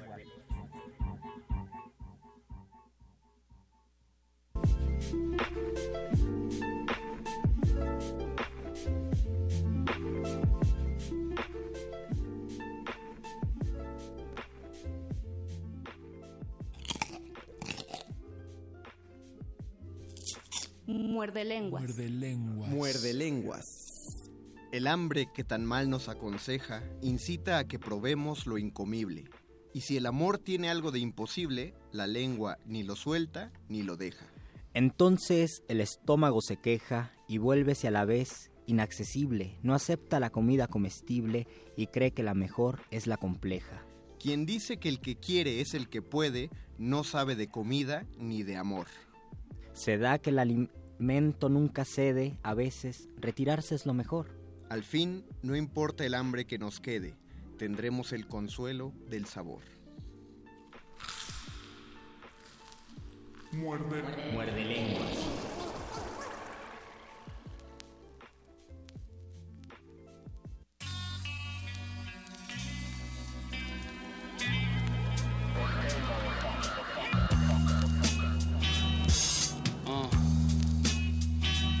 Still hungry. Uh huh. Stay hungry. What? Yeah, we're still hungry. Uh huh. Pasó mis vacaciones en lagunas mentales. Ya no recibo regalos en navidades, ¿sabes? Curo mis males desahogándome en bares. Humedeciendo vaginas instrumentales, ya ves, proyectos de vida no tengo, tengo temas nuevos. Algunos quieren tener la vida que llevo, pero no se imaginan lo que me cuesta conseguir dinero, ni el cansancio que producen los viajes del ego.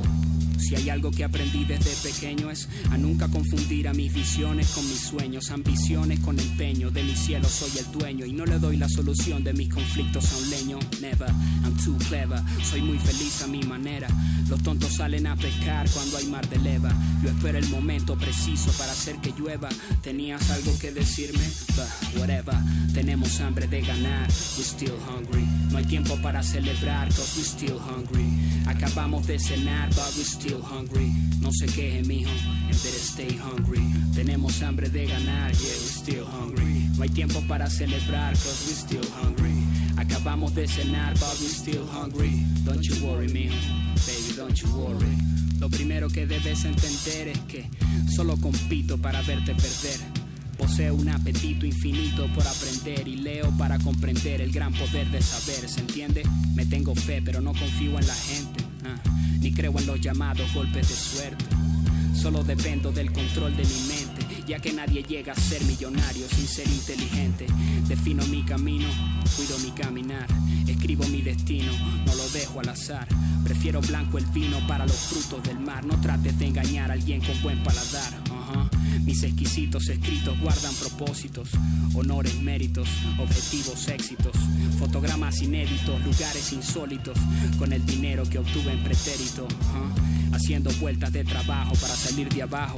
La vida es una lucha libre donde no hay relajo. Si tengo par de hoes al lado sobándome el tajo, lo demás al carajo ando contando fajos. Vine a llenar mi paque, daré lo que me provoque, fuck it, pero sin perder el enfoque. Ganando cash en toque para irme a los roques, focus, bien lejos de todos los cocksuckers. Tenemos hambre de ganar, we still hungry. No hay tiempo para celebrar, cause we still hungry. Acabamos de cenar, but we still hungry. No sé qué, mijo, better stay hungry. Tenemos hambre de ganar, yeah, we still hungry. No hay tiempo para celebrar, cause we still hungry. Acabamos de cenar, but we still hungry. Don't you worry, mijo, better stay hungry.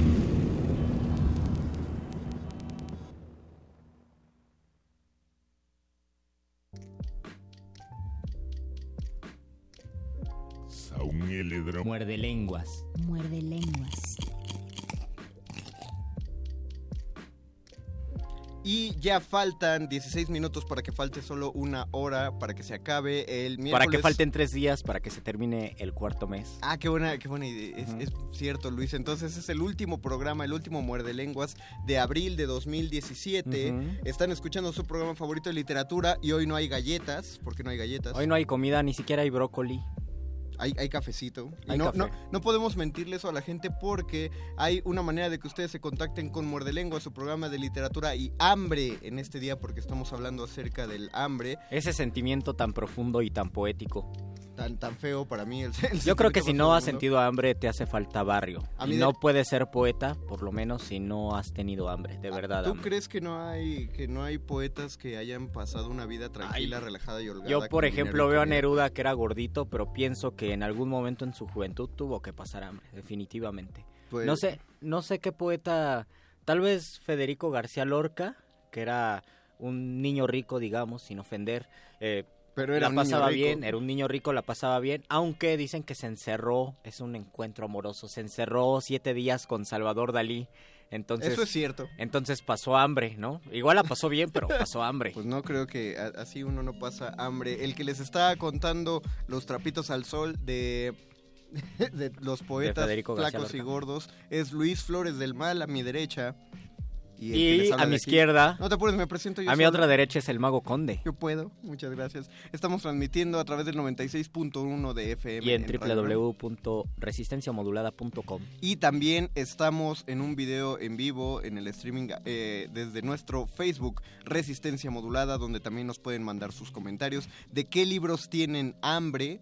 Díganos qué libros ya les urge por comerse, cuáles quieren devorar. También nos pueden mandar sus comentarios por Twitter. Por Twitter, arroba R modulada y en Facebook. Y hoy, hoy no tenemos WhatsApp. Hoy no tenemos WhatsApp. Ah, ok, se entonces, entonces Pero eso está en Facebook en vivo. Nos pueden ver en Facebook en este momento. saluda a la gente, a las 14 personas, digo, a las 1400 personas. Las que 1400 personas nos están y viendo sigue creciendo. Y sigue creciendo y sigue. Tenemos más subiendo. audiencia que el debate del Edomex.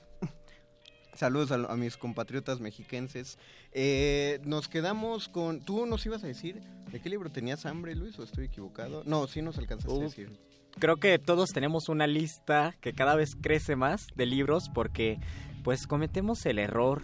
Yo no lo he cometido este año y me siento muy orgulloso de eso, pero mucho tiempo he cometido el error de comprar muchos más libros de los que leo en promedio. Pero no lo has cometido porque eh, eres Tal vez por consciente de tus pobreza. gastos o porque, o porque Tal no vez puedes. por pobreza y también porque desde hace un año que sí podía realizar ese tipo de gastos, pensaba que ya no, que por alguna razón tener tantos libros impedía que se me antojaran los libros que tenía en mi en mis libreros. Entonces decidí ser prudente y he comprado poco. Solo cuando fui a Guadalajara sí compré algunos. Creo que de todos los que compré, el único que he leído es el de Alejandro Carrillo. Compré algunos de teoría, Saludos al escritor Alejandro Carrillo, el que ganó eh, premio Random House. el premio Random House gracias a su libro Adiós a Dylan, el cual escribió antes de que al maravilloso Dylan lo premiaran. O Así sea, fue es. una de esas coincidencias universales, pero este no es el programa de coincidencias. El libro que nunca has podido leer, Luis. El libro que nunca... O sea, incluso que lo hayas empezado, pero no, no. A mí me pasó con el Quijote como las primeras tres veces no pude leerlo. Pero el Quijote no Llegué cuenta. al quinto capítulo y así estuve como, yo creo que cuatro años, hasta que en un momento sí lo leí, lo disfruté mucho y creo que eso es necesario. Yo, Deja- digo, yo digo que descartemos al Quijote y al Ulises de Joyce porque esos Sí, se sí, cuecen sí. aparte. No, otro que hayas Pero uno empezar. que haya querido leer y que no lo he leído todavía, mm, estaba leyendo uno de Fabricio Mejía Madrid. Me lo llevaba al, al metro, lo metía todos los días para leerlo en el metro. El hombre al agua se llama. Y eso fue en vacaciones de diciembre también. Y ya en algún momento dije, no puedo, no puedo. Y además yo estaba entusiasmado porque lo entrevistamos aquí en la radio, en, bueno, en primer movimiento ese día.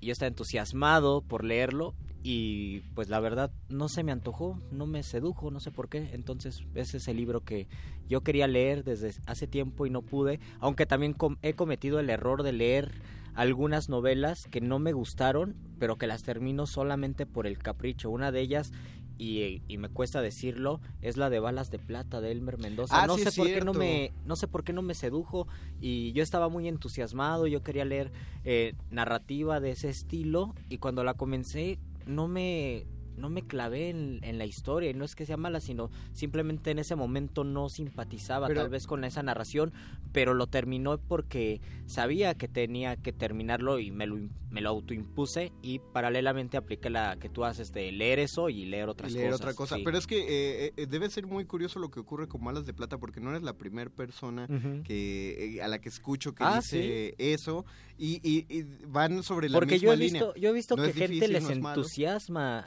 Hay gente que dice, oye, ya que salga el siguiente capítulo, ¿no? más o menos, de la saga. Yo creo que tiene un ritmo que está complicado, o sea, que te forza a ver, como cuando ves el primer episodio de cualquier serie de televisión, el primero Ándale, no ándale. es el mejor, así los, los mejores suelen ser el segundo capítulo, los pilotos se supone que son los que funcionan para atrapar, no suelen ser los mejores del mundo, eh, entonces... Pasa como con la primera vez de muchas cosas, ¿no? De ¿qui- qui- comer. ¿Tú quieres de- contarnos algo, Luisito? Sí, por ejemplo, la primera vez que comí mariscos, porque en mi casa no comemos mariscos. No me digas. Al principio no me gustaron. Y entonces entraban Y la en segunda pecado. vez me dijeron, tampoco. Bueno, mi cuerpo me decía, no, esto no, recházalo. Mi cuerpo lo rechazaba. Ya como la quinta vez yo dije, oye, qué rico, sin albur, qué rico camarón. de verdad era muy bueno y, y sí me gusta, ahora me gustan mucho los mariscos. Ustedes comenten, no, no de sus primeras veces, sino seguimos esperando comentarios de cu- cuáles Pero tú, libros ¿cuál es, tienen hambre. ¿cuál es tu libro que, del que le tienes ganas y no puedes? Ahorita de lo que me estaba acordando era que cuando yo cumplí, no me acuerdo si 11, 12 años, mi tío, el que me regalaba todos los libros que leía, me regaló, eh, no sé, me vio como con gusto por historias de, de caballería o, o de historias medievales. Entonces el libro más, más choncho, y, y no solo en, en densidad narrativa, sino en número de páginas que me regaló, fueron dos los libros muy, muy grandes que me dio. Fue el Miguel Strogoff de Julio Verne, pero la narrativa de Julio Verne es muy, muy pasable, muy digerible. Entonces ese libro lo leí en una semana, y un librote así, letras grandes también. Pero me dio el Ivanhoe de Sir Walter Scott, que Ivanhoe es un es básicamente un caballero que luego se vuelve conscripto, eh, luego una especie de Ronin, acaba peleando con el rey, aparece Robin Hood en la novela y esa novela la leí apenas hace como 4 o 5 años. Porque cuando tenía esos 11 o 12 años la empecé a leer, pero no pasaba del primer capítulo. La volví a leer a los tres años, no pasaba del primer capítulo, no podía, era una narrativa demasiado pesada. Walter Scott no es para niños, a pesar de, de lo que trataron de hacer los, edi- los editores de ese libro. Y en ese caso tenemos que seguir el consejo de Borges, aunque sea Shakespeare, lo tenemos que dejar porque en ese momento él lo dice, ese autor no es digno de nosotros, sea cual sea, y nosotros tenemos que respetar eso, no nos tenemos que imponer. Y es una de las cuestiones de la educación que más trabajo cuesta, ¿no? ¿Qué tal si en la secundaria nos dejan leer algo que al profesor le entusiasma y a muchos, pero a, a un alumno no le entusiasma, pues ese alumno ya se perdió y a lo mejor rechaza completamente la lectura. Es el problema de, de cuando uno como estudiante de letras se mete de maestro de literatura. Uno tiene que saber mediar entre los amores personales, las pasiones a, la- a las letras que uno tiene y lo que van a aguantar los muchachos. Porque si uno los obliga, uno va a acabar oyendo comentarios espantosos de libros que uno ama, justamente porque no supo medir eh, cuánto, a, a qué edad era adecuado leer tal o cual libro. Y también porque existen tendencias sobre lo que se lee y lo que se disfruta y lo que es aceptable. Aunque ustedes no lo crean, hace 20 años estaba bien leer, estaba bien visto leer a Mario Benedetti, ¿no? Una persona en 1997 que iba al monumento a la revolución a escuchar a Silvio Rodríguez y luego regresaba a su casa y agarraba el inventar, inventario 1 de Benedetti y se ponía a leer si te quiero es porque sos mi ser, mi cómplice y todo. Era bonito y decías, claro, yo tengo conciencia y además tenías tu cuadro de Frida Kahlo este, ahí colgado y todo era aceptable porque era la tendencia, ¿no? Y tú te sentías identificado con eso. Veinte años después te dicen, Benedetti, no, me va a dar diabetes con eso. Bueno, es que Silvio te- Rodríguez, mucho ayuda el que no es trova. Frida Kahlo, no, por favor. Es que te lo decimos Depende los de, por los de los 20 años, Sí. los que ya pasamos los 20 años. Pero tú regresa a, a- a la juventud, a las juventudes actuales. Benedetti sigue pegando con tubo. Es que es justo. Bueno, ya estamos entrando a, a- Ya que estamos hablando de azúcares y, y hambre. Es que. Benedetti justo pega Ajá. con tubo porque lo que tiene es la cursilería y eso es lo que lo defiende. Sí. Es como, es como lo que, lo que hace popular a Cortázar entre quienes no leen todo Rayuela. El, el capítulo 7. O sea, Sí. uno cree que ese capítulo 7 es todo Rayuela. El de toco tu boca. Ajá, y toco... Con un dedo toco el borde de tu boca. Bla, bla, bla, bla, bla. No, no se involucran más en, en la historia tan... Pues es que no es desgarradora, E pero incluso es muy también es uno de esos libros que a la primera no le entras. A mí creo que me pasó también con, Ah, con Rayuela que, que lo leí y dije el primer capítulo sí y después lo dejé. Yo- Y hasta el segundo intento creo que lo pude. Yo lo que he intentado es hacer las dos lecturas de... La primera Ándale, lectura de rompecabezas y luego una lectura lineal. Pero me quedé después de la lectura de rompecabezas que también tuve que hacerlo al segundo intento. No he hecho el tercer intento de aventarme la lectura Ah, lineal. Ajá. No sé si para mí, yo que soy una persona muy lega, re- resulte en, un, en una experiencia estética distinta, pero cuando menos a mí no me pareció que Rayuela fuera un libro de, de una historia de amor, como, como se vende en Aunque las tiene redes unos, sociales. unas partes hermosísimas. Tiene parte, claro. Sí. Busquen el segundo capítulo de Rayuela, está en el YouTube, leído por Cortázar con su acento argentino-francés extraño. Es que no era acento Y es francés. la, es, ajá, Tenía no un sé. problema en el Ah, sí, de verdad. Sí, Híjole, es, yo- es lo, es lo que he oído. O sea, hay, hay quien dice... Yo reclamándole a las personas que dicen que digo mal pizza y salsa capsup. Y le digo, pero ustedes por qué alaban a tengo un Cortázar?" problema en la Ajá, glotis. les voy a decir eso. Y por eso digo salsa capsu. Ajá. Cap- Bueno, pero yo no sabía que Cortázar Bueno, tenía. eh, eh, está, en, está dividida la opinión y ambas las creo, porque hay quien dice, eh, y, y son personas eminentes que lo dicen, que afrancesaba el acento por un asunto pues de... De estar tanto tiempo ahí. de- no, no, no, de hiperlactante. o sea, no, no que No, yo creo que sí se pega. Sí, pero que creo que más Que cuando pegue compartes tanto. el idioma. O sea, yo creo que se le pudo haber pegado si oía a muchos franceses hablar español con su acento francés. Sí, porque yo lo, yo lo pienso, por ejemplo, en dos poetas geniales del exilio aquí en México, que es Tomás Segovia y Gerardo Denis. Gerardo Denis siempre habló con acento mexicano y llegó a los seis años a México, de España. Y Tomás Segovia siempre conservó cierto acento de Madrid y vivió también aquí toda su vida, igual que Gerardo Denis. Tal vez también se trata de una cuestión de voluntad, de saber qué, un, qué un- conservar. un maestro nuestro que llegamos a tener en la fundación, Frederick Ives. Ah, es verdad. Él es francés, lleva casi toda su vida viviendo en México, está enamorado de México y no se le va el acento. No se le ve el acento. Aunque él me contó que cuando va a Francia su apodo es el que no es francés. Le preguntan, oye, ¿tú de dónde eres? Tienes un acento raro francés. Piensan que su lengua materna es otra, entonces él no es de aquí ni es de allá. Mira, se- volverte un paria por, por ya no paria. tener un acento establecido. Es una de las peores punto. maneras de padecer hambre. Ah, bueno, imagino. pero te decía eh, que eh, unos dicen que justo es Cortázar por, por pues, perdón, pues, por mamón, por- que así por eso hablaba como francés, pero otros defienden que él no lo controlaba, que era por un asunto del frenillo, Mm. o sea, el- la cosita aquí abajo de la lengua que, que lo, lo hacía retraer las R's como Gs, etcétera. No sé, alguien, un anatomista que exhume los restos de Cortázar y algo podrá saber al Y creo que la, la figura de Cortázar como escritor es muy buena porque él hasta los últimos 15 años de su vida, me parece, pudo vivir de sus libros, aunque es un excelente escritor. Siempre tuvo trabajos en París y eso es lo que le pasa a muchos escritores y a muchos que quieren seguir el sueño de escribir porque siempre nos dicen, te vas a morir de hambre, vas a estudiar letras como te vas a morir Pero de ¿sabes hambre. qué? Y no nos morimos de hambre. No, pero, ¿sabes? La consigna de te vas a morir de hambre de pronto hasta se vuelve el objetivo. Eh, en- en- hay un punto en el, en el estudiar, no sé si ocurre con otras carreras, amigos de, de comunicación, el perro Amigos de comunicación de la Ibero, de no sé si no sé si les pase a los, de- a los güeritos del libro, pero pa- pasa eh, eh, que hay un punto donde se vuelve lo, lo deseado romántico. Sí, Mm. quiero pasar hambre, quiero bañarme con agua fría, quiero tener que escondérmele al casero, no sé. Ya que hablamos de la novela de Carrillo, hay una parte donde el personaje de 19 años está en Nueva York pasando hambre, pero a él le gusta eh, esta situación porque sabe York. que está viviendo eso, está yendo a la aventura y está sintiendo lo que se tiene que sentir a esa edad. Porque estás buscando el sueño bohemio, entonces uno piensa, quiero trabajar en Radio UNAM para pasar estos problemas. Quiero ser locutor de radio, te vas a morir de hambre. El ¿no es locutor de radio slash ¿Qué vas a comer? ¿Del aire? Sí. sí, del aire. Vamos a comer aire. Mira, qué, qué puntual fuiste. Entonces uno desea como ese tipo de vida porque es la vida del poeta.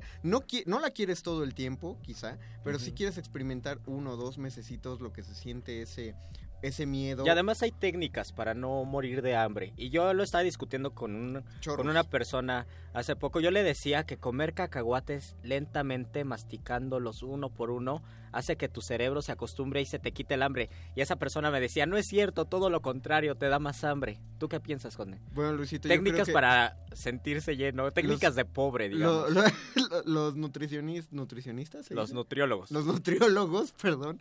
Perdón, saludos a los nutriólogos. te dirían que siempre se debe comer despacito. No importa si Mm. es un cacahuate o una pasta Alfredo. Lo siento. Tienes que comértela despacito. Justamente porque comer despacio te hace comer menos. Te hace comer lo Ah. adecuado. Porque si comes demasiado Técnicas de rápido. flaco, entonces Ah, exactamente. Si comes un montón y muy rápido, no le das tiempo al estómago de procesar cuando está lleno. Y por eso acabas de pronto sintiéndote así, estorbosísimo.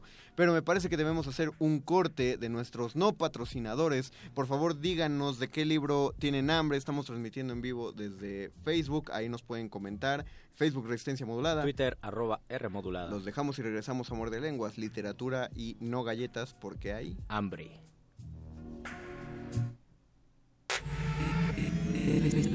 Resistencia modulada. La noche modula. La radio resiste.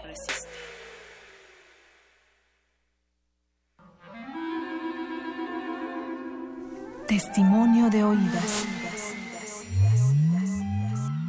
Música nueva en voz de sus creadores. de sus intérpretes. Un autorretrato sonoro de la música de hoy. Escúchanos por el 96.1 de FM los martes y jueves a la 1 a.m. o en su retransmisión los sábados y domingos también a la 1 a.m.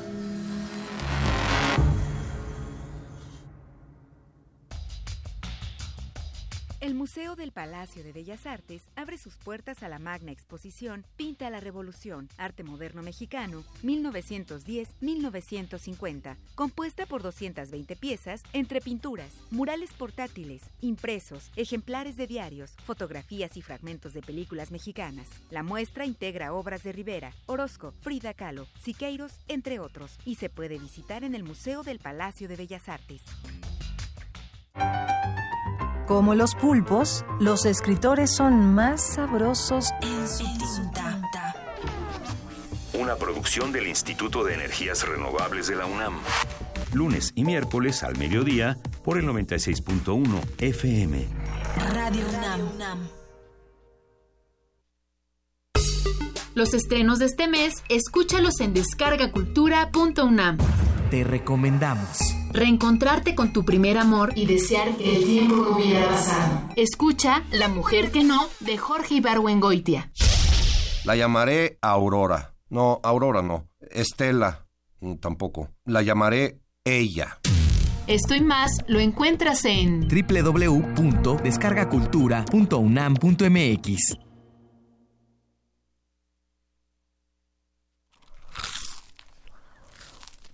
Muerde. Muerde lenguas.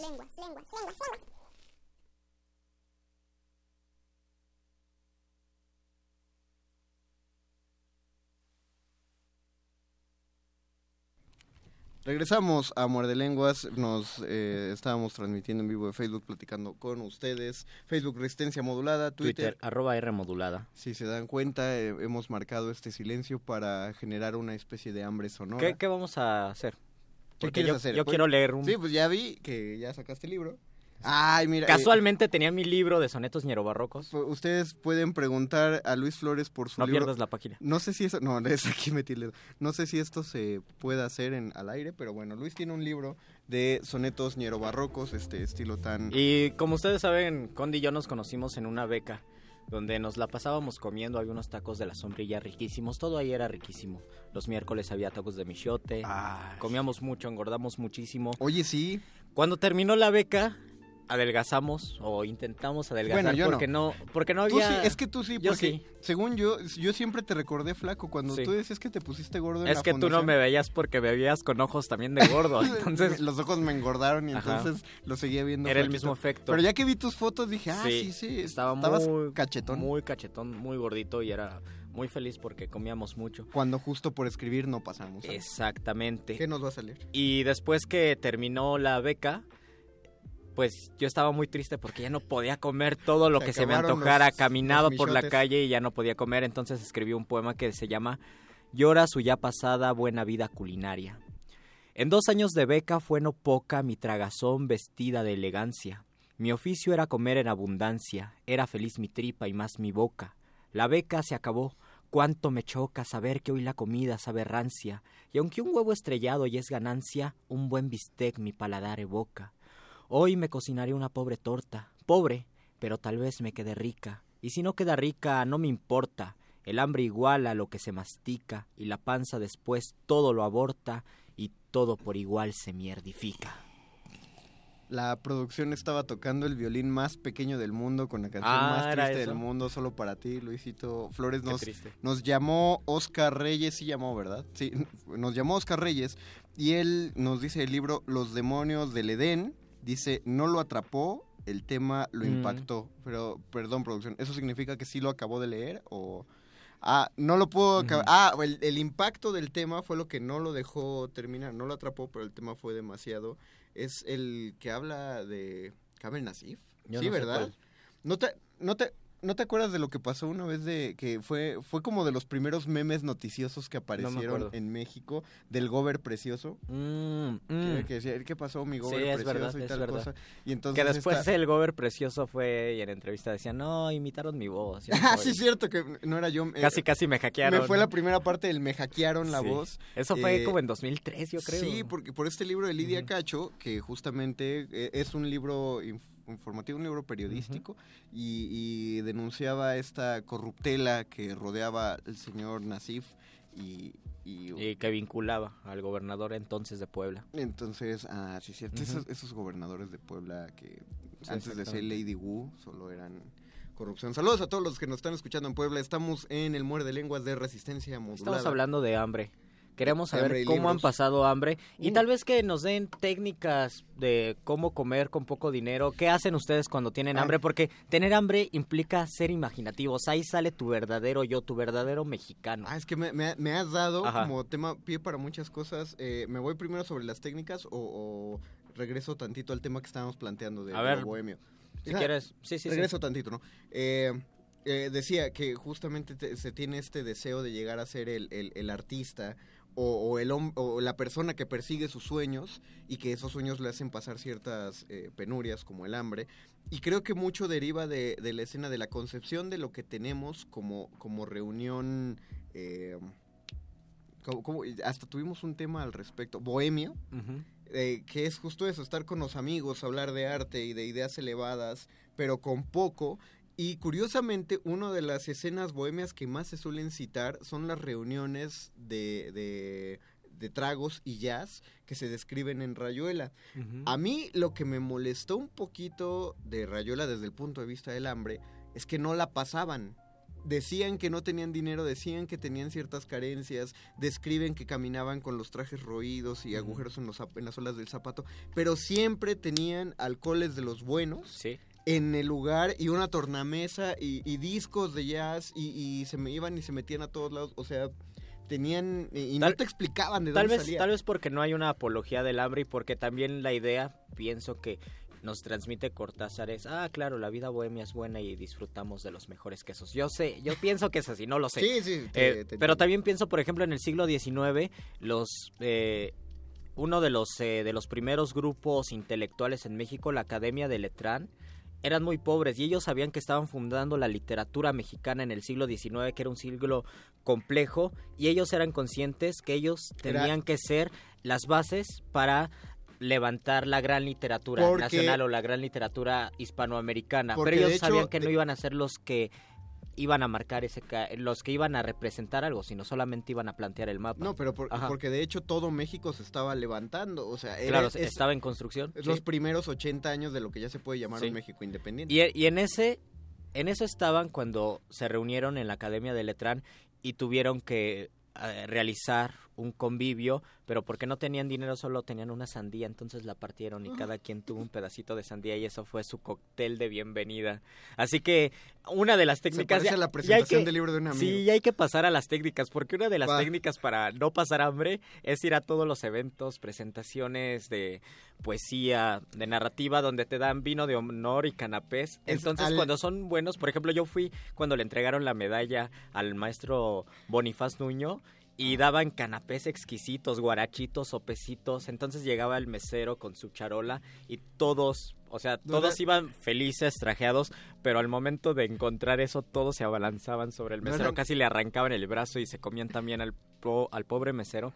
Y es una de las maneras de comer gratis. No eran sopecitos, eran canapés con caviar, Luis. Mm. Esos no eran frijoles, era, Oh, claro. era caviar. Por eso esos frijoles te Esos sabían frijoles un poquito raros, ácido, sí. Están rancios. Oye, esos Su huitlacoche está muy raro, Sí. señor. No, eh, al principio del programa leímos un soneto de una obra que escribió su servidor y justamente en esa obra también hay una escena donde dos estudiantes, uno invita a comer al otro, pero ambos están rotísimos, no tienen dinero, y le dice que lo va a invitar a comer porque lo va a invitar a la presentación del libro de un maestro de la Oh. facultad. Y en esa presentación, pues evidentemente va a haber cóctel. Sí, sí, eh, en, entre los círculos de prensa, y esto es una notita para la gente que no está relacionada con prensa, hay unas cosas que se llaman los escuadrones de la muerte, Ah, sí. que son los grupos de prensa que solo van a los eventos Para comer. para consumir lo que les den. No les interesa el evento, no, no están familiarizados con el grupo, pero van y, y- y devoran y acaban. Esos son los llamados escuadrones de la muerte. Lo reconocerán porque son los que están platicando y bostezando durante la presentación. Yo nunca me iría, por ejemplo, de un restaurante sin pagar. O no sé, si no tuviera y si me diera cuenta, les diría, perdónenme, les lavo los platos. Pero siempre he pensado, he tenido la fantasía, no sé si erótica, de fingir una Mira, pelea. mira, mira. De No, fingir, porque tiene que ver con el eros. Sí, claro. Fingir una pelea con alguien, ir, por ejemplo, con una amiga. Y estando en el restaurante, fingir una pelea terrible donde esa persona o yo, indignado, me salga diciendo, ya no quiero saber nada de ti, adiós. Y la otra persona o e- ella se salga y yo atrás de ella diciéndole, no, espera, por favor, Yo- no te vayas, no puedo vi, vivir sin ti. Yo lo vi. Y así- los dos correr y huir del restaurante. Así no sin funciona, pagar, Luis. ¿no? Yo, yo lo vi en, un, en uno de esos restaurantes que no son italianos, pero tienen nombre de italianos. Y que son muy ricos además. El tipo se puso hasta el dedo con vino Oh. y empezó una, una pelea donde hasta se llegó, asustó a la chica, toda la cosa, llegó la patrulla y la patrulla los dejó ir ya que estaban fuera del restaurante. Entonces a la conclusión que, que llegamos fue, oye, estos dos se fueron sin pagar y sin irse en la patrulla. Así que si fue real, pues qué, qué suerte para su conflicto. Y si fue planeado, son los maestros. Pero ya que dices de nunca irte sin, sin, Sin pagar, pagar. y que estás buscando las técnicas de supervivencia, ves que están llegando tantas cosas. Hay un libro buenísimo que pueden conseguir en editorial Maxtor. ¿Cuál Eh, es ese editorial? No es una de- editorial tan conocida porque hace Ah, facsimilares. es maravilloso. Facsimilares de textos españoles principalmente, eh, ibero, y también iberoamericanos. Eh, creo que hay algunos en, en Gandhi, he llegado a ver algunos. Si no en, las ferias del libro está. Exacto, excepto nada más que en minería no fueron. No fueron. La última de Oh. minería y me sentí muy triste. Pues tienen un libro pequeño, precioso, que se llama El Manual del Perfecto Timador. Oh. Lo curioso es que en el prólogo dice el autor que él explica esos timos esa, esos fraudes que realiza para que la gente no caiga en los fraudes. Ah, muy bien. Dice, de ninguna manera busco enseñárselos, pero eso es solo una manera de que no lo multen al autor claro. por, por publicar inmoralidades que estaban muy penadas en, en la época todavía. Entonces, obviamente está describiendo cómo comer gratis, cómo, de, Cómo ser un don gato, tal vez. ¿no? Exactamente, Sí, cómo sí, ser el pícaro de la vida. Y entonces describe un método para ir a comer gratis. Está simpático porque él dice que te consigas unos lentes y el armazón lo pintes de oro. Él habla acerca de un baño de oro que no es con oro, hace una mezcla muy rara, pues estamos hablando del siglo XIX, pero ahora lo puedes hacer con una buena pintura de oro. La cosa es que finjas que tienes unos lentes de oro, ¿no? Y, eh, y esto es solo una salida, salida secundaria, porque también existe la versión donde tienes unos lentes genuinamente de oro. Entonces dice, tú ve y come, ¿no? Así en una fondita cercana a un trabajo, pero llévate los lentes. Come tranquilamente y entonces eh, lo describe muy padre porque dice, pide la cuenta y cuando llegue la cuenta aplica, no recuerdo cómo lo menciona él, pero es esa técnica de empezar a tocarte todo el cuerpo. Con decir, desesperación. no, no puede ser, no puede ser, no puede ser, ta, ta, ta, ¿qué, qué pasa, qué pasa, qué pasa? Y entonces... El clásico, no encuentro el dinero, pero qué sabroso estoy. no, entonces mostra- mostrarte arrepentido, pero no finjas que te robaron. Eh, Lo especifica el autor, dice, porque esa es una mentira muy sabida y nadie te la va a creer. Es como el me di- hackearon. Exactamente, simplemente di que se te ha olvidado la cartera. Entonces debes decir que trabajas tú muy cerca de la fonda, que debes ir y este y recuperar la cartera y regresarás a pagar sin falta. Y obviamente eso no te lo van a aceptar, entonces tú te quitas los lentes, de preferencia, si, si eres buen mentiroso de oro, se los das al mesero y le dices que le dejas esos lentes de oro en prenda, que pues valen muchísimo en caso de que él no llegara, de que no llegaras a regresar, pero que solo vas y regresas eh, por tus lentes y les vas a pagar. Pero que en cuanto te pares, ya que hayan aceptado los lentes, empieces a chocar con todo. Que, que demuestres que no ves Oh. nada sin los lentes. Y dice, incluso si puedes estar a punto de sufrir un accidente en la calle, frente al restaurante, así, eh, medio aviéntate al coche, porque forzosamente el mesero va a salir corriendo. Y por Oiga, conmiseración hombre, tuya te va a decir, no, no lentes". se vaya a matar, tome sus lentes. Y entonces ya te vas con lentes y no regresas a la fonda y comiste gratis. Oh, interesante. Ah, está maravilloso ese libro. eh, y como esa tiene, tiene varias. Muchos, Incluso- muchos escritores sufrieron hambre. Pienso en César Vallejo, que estuvo en París. Dicen que hasta dormía en los parques. Ahora estuve en la Catedral de Santo Domingo, ¿Y te ahí en el centro. No. Y me acordé de, de nuestro bate, Manuel Acuña. Ah. Manuel Acuña la pasó muy mal en la Ciudad de México. Llegó del norte, del Bajío, me parece. Creo que San Luis Potosí, no, no recuerdo. Eh, a estudiar medicina. Le tocó todavía do- cuando estaba en la en Santo Domingo, en la ciudad, en el centro de la Ciudad de México, y pasó muchísima hambre. Dicen que había días en que no comía, pues porque no era lo mismo que tus papás te depositen ahora que llegues así a la aventura y ver de dónde sacas, ¿no? Entonces pasó hambre y como él muchísimas personas, ¿no? Si usted muchos, muchos poetas. es de esos estudiantes que a Luis Flores le caen mal porque sus papás les depositaban desde Salen el mis norte, traumas porque de- se vinieron a estudiar a la fac de filos. Escríbanos, por favor, de qué libro tienen hambre o cómo superan ustedes el hambre o cómo o qué técnicas tienen. Todavía hay más. Me, me la técnica de más. los totis es genial. Ahorita nos cuentas primero. No, nada más te compras unos totis y te los, com- te los comes. ¿Esa es tu técnica de superar? Sí. O sea, tu, O sea, tienes dos tu pesos. técnica de, de superar el, El hambre, hambre es, es comer. comer, sí. Unos No, hombre, has descubierto el hilo negro. Sí, lo sé. No, pero Vamos a escuchar. ¿Tú dices que rola. porque son baratos? Porque son baratos. Si no tienes dinero, no te alcanza ni para un taco de canasta, te compres unos totis. Y aplicas la de comerlos lentamente. Y ya con eso se te quita un Según yo, los totis son aire, entonces nada más te abren más el apetito. No, porque te los comes pensando. Es un trabajo mental. Ahora que llega el doctor Ar-. Arqueles, eh, lo pensamos. O sea, en cada toti piensa que hay una pizza. Hay una rebanada de pizza. ¿Ustedes Te qué creen? mentalizas y te llenas. ¿Funciona la técnica milenaria de los totis? Vamos a escuchar una rola y regresamos a Muerde Lenguas, literatura y nada de galletas. Hambre.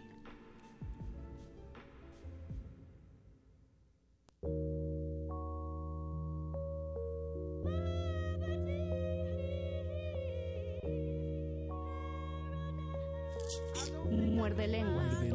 Muerde Lenguas. I've been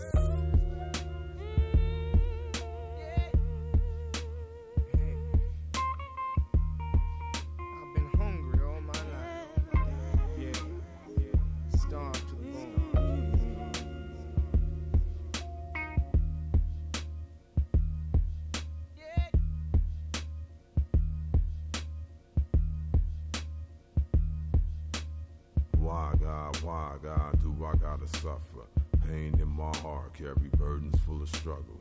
Why God, why God do I gotta bleed? Every stone thrown at you resting at my feet. Why God, why God do I gotta suffer? Earth is no more, won't you burn this motherfucker?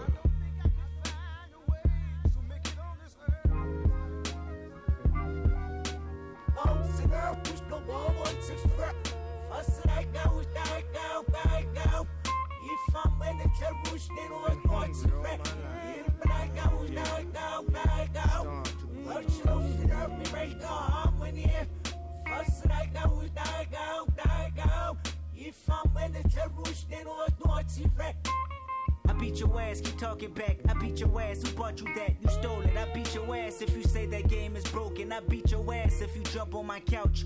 I beat your ass if you walk in this house with tears in your eyes, running from poo poo and prentice. Go back outside, I beat your ass, little nigga. That homework better be finished. I beat your ass, your teachers better not be bitching about you in class. That piece of better not be wasted, you eat it all. That TV better not be loud if you got it on. Them Jordans better not get dirty when I just bought them. Better not hear about you humping on Keisha's daughter. Not hear you got caught up. I beat your ass, you better not run to your father. I beat your ass, you know my patience running thin. I got boo boo mm-hmm. payments to make. County buildings on my ass trying to take my food stamps uh-huh. away. I beat your ass if you tell them social workers he live here. I beat your ass if I beat your ass twice and you still here. Seven years old, think you run this house by yourself? Nigga, you gon' fear me if you don't fear no one else. If I can smoke fear away, I roll that motherfucker up.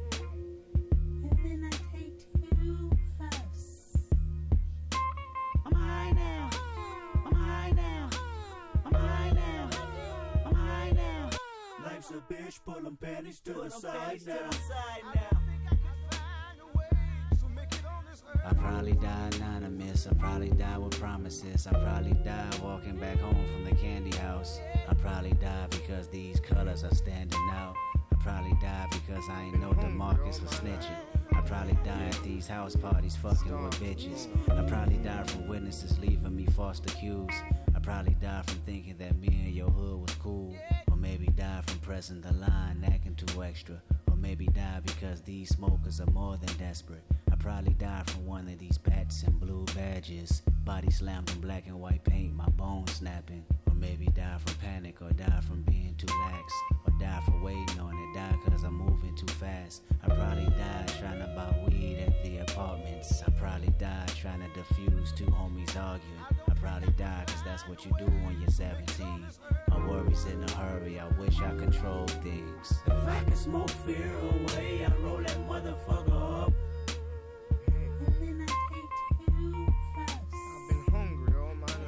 I'm high now.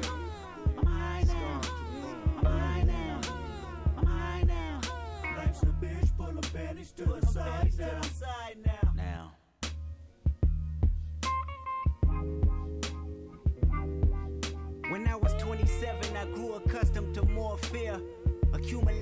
Accumulated 10 times over throughout the years. My newfound life made of me magnified. How many accolades do I need to block denial? The shock value of my success promotes in me. All this money is God playing a joke on me. Is it for the moment and will he see me as Job? Take it from me and leave me worse than I was before. At 27, my biggest fear was losing it all. Scared to spend money, had me sleeping from hard to hard. Scared to go back to Section 8 with my mama stressing. 30 shows a month and I still won't buy me no Lexus. What is an advisor? Somebody that's holding my checks just to fuck me over and put my finances in debt. I read a case about Rihanna's accountant and wonder how did the bad girl feel when she looked at them numbers? That type of shit'll make me flip out and just kill some, drill some, get ill and feel ratchets with a little some. My practice running from fear. Guess I had some good luck. At 27 years old, my biggest fear was being judged. How they look at me, reflect on myself, my family, my city. What they say about me reveal if my reputation will miss me. What they see from me will trickle down generations in time. What they hear from me will make them highlight my simplest lines. I'm talking fear. Fear losing creativity, I'm talking fear. Fear missing out on you and me, I'm talking fear. Fear losing loyalty from pride, cause my DNA won't let me involve in the light of God, I'm talking fear. Fear that my humbleness is gone, I'm talking fear. Fear that love ain't living here no more. I'm talking fear. Fear that is wickedness or weakness. Fear. Whatever it is, both is distinctive. Fear.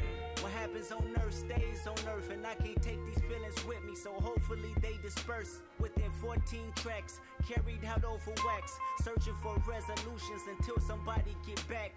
Fear.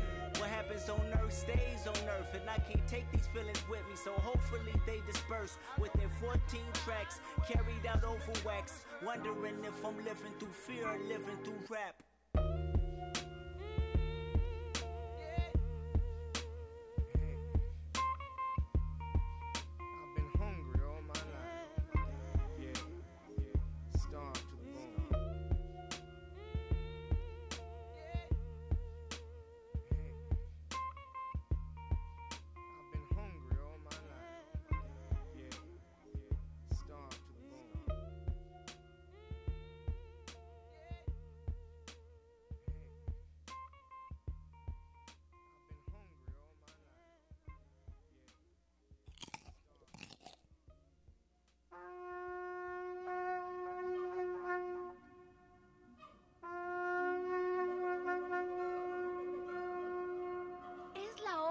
Despejar las dudas, de destruir la ignorancia.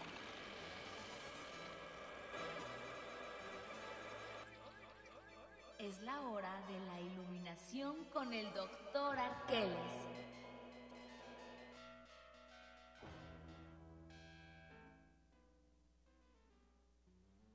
Regresamos al último segmento del Muerde Lenguas del día de hoy. Pedimos una disculpa de no haber comentado su, de no haber hablado de sus comentarios en el streaming, pero mi celular está bien chafa y no me estaba dando ningún comentario. Sí, dicen que no se escuchaba bien, pero que ya se escucha Ya, ya lo bien. arreglamos. Así Y ya llegó a este segmento la todo sapiente presencia del doctorcísimo Arqueles, que ya está aquí para alimentarnos y eliminarnos un poquito del hambre. Bienvenido, doctor. Qué bueno que está aquí. O consolar nuestra hambre también. Console nuestra hambre. De conocimiento, muchachos. Hambre de conocimiento. No, yo tengo hambre de una pizza. Pero también cono- un poco esta idea de los ascetas de la antigua Ah, India. es verdad. Y expliquemos la justificación histórica de esta doctrina filosófica y religiosa. Verán ustedes, en la India, en la antigüedad, los reyes eran muy, muy poderosos, muy ricos y poseían muchas cosas. Entonces, justamente, como decías tú, Luis, la historia de Siddhartha nos relata un poco cuáles son las tres formas eh, filosóficas, por llamarlas de alguna manera, que se desarrollan en la antigua India. La primera es esta, enfocada en el placer, en tener cosas, en tener poder, en ser un, un hombre o mujer fuerte. por Hacer lo que se angelitos tiene. en nuestra riqueza. Sí, exactamente, sobre las monedas. Sobre las O monedas. el oro. Luego están los ascetas, precisamente, que dicen, la vida no vale lo que pesa uno, ni siquiera en oro. La vida es otro tipo de cosa. Pero quizás te- se tiene que tener, ¿no? Porque como dice nuestro poeta José Alfredo Jiménez, ¿de qué me sirve el dinero si sufro una pena, si estoy tan solo? Pero tuvo que tener dinero para saber que estaba penando y solo. Por eso hay que preguntarle a Siddhartha, mi querido Luis Flores, porque es precisamente el que tuvo dinero y sí. posteriormente decidió no tener dinero y posteriormente decidió no tener no tener dinero. porque se alejó también de los ascetas, es decir, se da cuenta de que esta práctica de supresión de eso que nosotros llamaríamos afecciones instintivas no llevaría necesariamente a una mejora de nuestra existencia ni a una conciencia plena de eso que llamamos la vida. Y es que es una de las cosas más complicadas porque siempre pensamos que dinero es sinónimo de felicidad. Un maestro nos contaba que tenía un amigo que tenía mucho dinero y que su amigo decía, ya me di cuenta que el dinero no me hace feliz, me hace inmensamente feliz y a lo mejor sí lo hacía inmensamente feliz y a nosotros no- nos divertía eso, ¿no? Porque decimos, ah, claro, a mí no Yo- me... Yo no tendría problemas en llorar en la Casa Blanca de la Gaviota. Pues no, pero... no, te- no te vayas tan lejos. Yo no he visto nadie llorando, nadie comiendo taquitos al pastor que Ay, es que eso es un antidepresivo. Pero pero también es banalizar una, un poco el asunto de, la felicidad y de compararla con el dinero, aunque Ahora, me parece que se debe experimentar. La pregunta sería, Luis, ¿crees que te haría feliz tener hambre como a una Z? No. Es decir, una Z, no, pero ponte los zapatos de la Z, Luis. O sea, la Z tiene hambre y dice no tengo hambre y se convence, como tú decías hace rato, fuera del aire, de que, no al aire, de que los totis son, son aire y no son aire y entonces vamos a comer y a comer y a comer algo que nos haga mentalmente pensar que estamos satisfechos. A eso es a lo que voy. Sí, o incluso un poco antes de, o no ser completamente ascético, sino simplemente experimentar eh, algo precario, el hambre, te lleva a Pero es que- descubrir un montonal, un montonal de asuntos en ti, porque una de las men- mejores maneras de saber quién es es enfrentarse a esas situaciones. No tengo hambre y de repente te das cuenta que tienes dotes para cocinar unos huevos. Sí, pero, pero es que la Z no lo hace por experimentación. En efecto. O sea, el, el Lo hace por renuncia consciente, ¿no? En efecto. Por- y, y hay una especie también, o no sé, Doc, hay- no sé si, si estoy correcto, como de autocastigo, una penitencia. Como Esa sería una interpretación también que se ha hecho en el Aunque en Oriente, aunque en Oriente casi no hay esta idea de la disciplina, de tenemos que hacerlo por una obligación, sino todo el camino, por eso es el camino medio, ¿no? Pero todo el finalmente camino nos tiene que llevar y renunciar tranquilamente. Por eso hay ascetas Ajá. también en Occidente, mi querido Luis Flores, y por eso los monjes también por, por conciencia deciden, pero en ese caso sí deciden auto lastimarse, negarse algo para, para estar mejor aparentemente.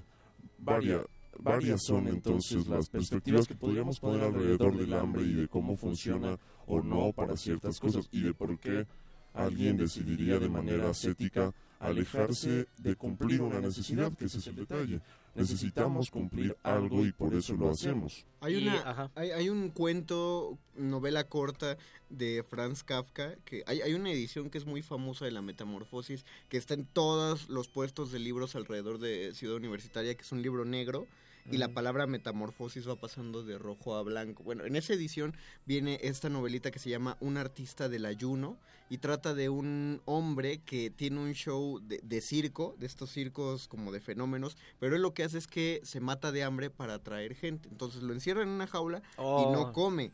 Eh, pero lo que ¿Qué tú clase podrías- de performance es ese? Ah, Exactamente, lo que tú podrías considerar que es una tortura, luego te enteras que para él es fácil, porque este tipo, pues, muy kafkiano a final de cuentas, tiene un asunto como existencialista, donde no le ve sentido a comer. Entonces lleva su ayuno a- al extremo de lo que aguante su cuerpo. Él intenta, piensa, bueno, voy a comer un poquito. Cuando acaba sus actos de ayuno que duran semanas enteras, come muy poquito, jamás se atasca porque no le encuentra sentido él a comer. Pero obviamente tú lo lees y el tipo está pasando por un cuadro depresivo. Finalmente, tratando de cerrar este punto, mi querido Mario Conde, Chido. podemos poner en perspectiva la cuestión del hambre y la manera de resolverla. Tú acabas de poner un ejemplo, otro ejemplo podría ser Mahatma Gandhi, otro ejemplo podrían ser los ascetas orientales, otros los Estoy pensando en dos casos rarísimos de, de hambre. La primera es cuando eso sí era un performance. Pusieron un perro, lo amarraron y decían que ese perro iba a morir de hambre si ninguno de los asi- asistentes al performance le daba de comer. Y no sé Eso si no murió, pero performance, es- bueno, lo presentaron como proyecto artístico. Hay que cuestionarlo, es cuestionable. El otro es cuando Carlos Salinas de Gortari se puso en huelga de hambre durante... ¿La línea de Gortari se puso en huelga de Sí. hambre? ¿Cuándo? Eh, no me acuerdo, en, en su sexenio. Mi peloncito Búsquenlo. precioso. Eduardo Nájera nos dice, en una ocasión rompió sus lentes para conseguir comida. Argumentó que se había caído y que si lo podían ayudar. Le ayudaron y hasta una pizza le invitaron. Eso me, eso me recuerda a un Slow cuento clapping. de la, de la SEP que decía, es una persona que tenía un dolor de muelas. Era un cuentito que salía en el libro de tercero o cuarto, un dolor de muelas y tenía mucha hambre y les decía a, a unos chavos, este, yo me puedo comer todos esos pasteles, ¿cuánto apuestas? Apuesto una muela. Entonces se comió los pasteles hasta que quedó satisfecho y dijo, ya no puedo más, quítenme la muela. O sea, desde, desde la primaria te enseñaban a, a, a estafar. A estafar. Y no, no olvidemos, yo nunca he entendido el motivo de las huelgas de hambre, nunca he entendido por qué una huelga de hambre, o sea, que tú te mates de hambre obliga a que otras personas hagan algo, pero lo hizo Cuauhtémoc Blanco y parece que le funcionó. Ah, lo hizo Cuauhtémoc Blanco. Pues sí. no te acuerdas, Sí, es, sí, sí. es nuestro huelguista de hambre más reciente y más heroico. Te saludamos los muerdelenguas. No, pero ha- hay casos importantes. En el 2009, los de la Comisión Federal. Todavía de- es Bueno, no, los de. Luz y Fuerza del centro también Ah, estuvieron sí. en huelga de hambre y sí era. Los 400 Sí. pueblos, los, los maestros de Oaxaca. también. Entonces el hambre puede adquirir carácter Sí. simbólico, tal vez, incluso eso, mi querido Mario Conde, Ah, o político. El hambre también es una forma de resistencia. Finalmente, muchachos, radioescuchas, resistentes, si tienen hambre, solucionenlo de la manera Decía, decía Sabines. No siempre comiendo. Decía Sabines en un tuit, en un versito: Tengo hambre, es necesario ayunar. Es una oportunidad de conocernos el hambre. Ayunemos y vayámonos. Ayunemos y vayámonos. Eh, agradecemos a- en esta transmisión que nos ayudó Andrés Ramírez, como siempre, desde la operación técnica. Ahí estuvo el Betoques, estuvo el Voice. Agradecemos a todos los que nos, nos escucharon a través de su radio Y que nos vieron. que nos vieron en el streaming de Facebook. Disculpen no responder los comentarios. Me voy a meter y voy a contestar cada Sí, uno de pero yo tampoco lo pude hacer desde mi celular. Lo haremos. Sí. Muchas gracias por vernos. Nos despedimos de estos micrófonos. Agradeciendo otra vez a todos, de verdad, infinitas. El Mago Conde. Luis Flores del Mal. Y el doctor Arqueles. Esto es resistencia modulada.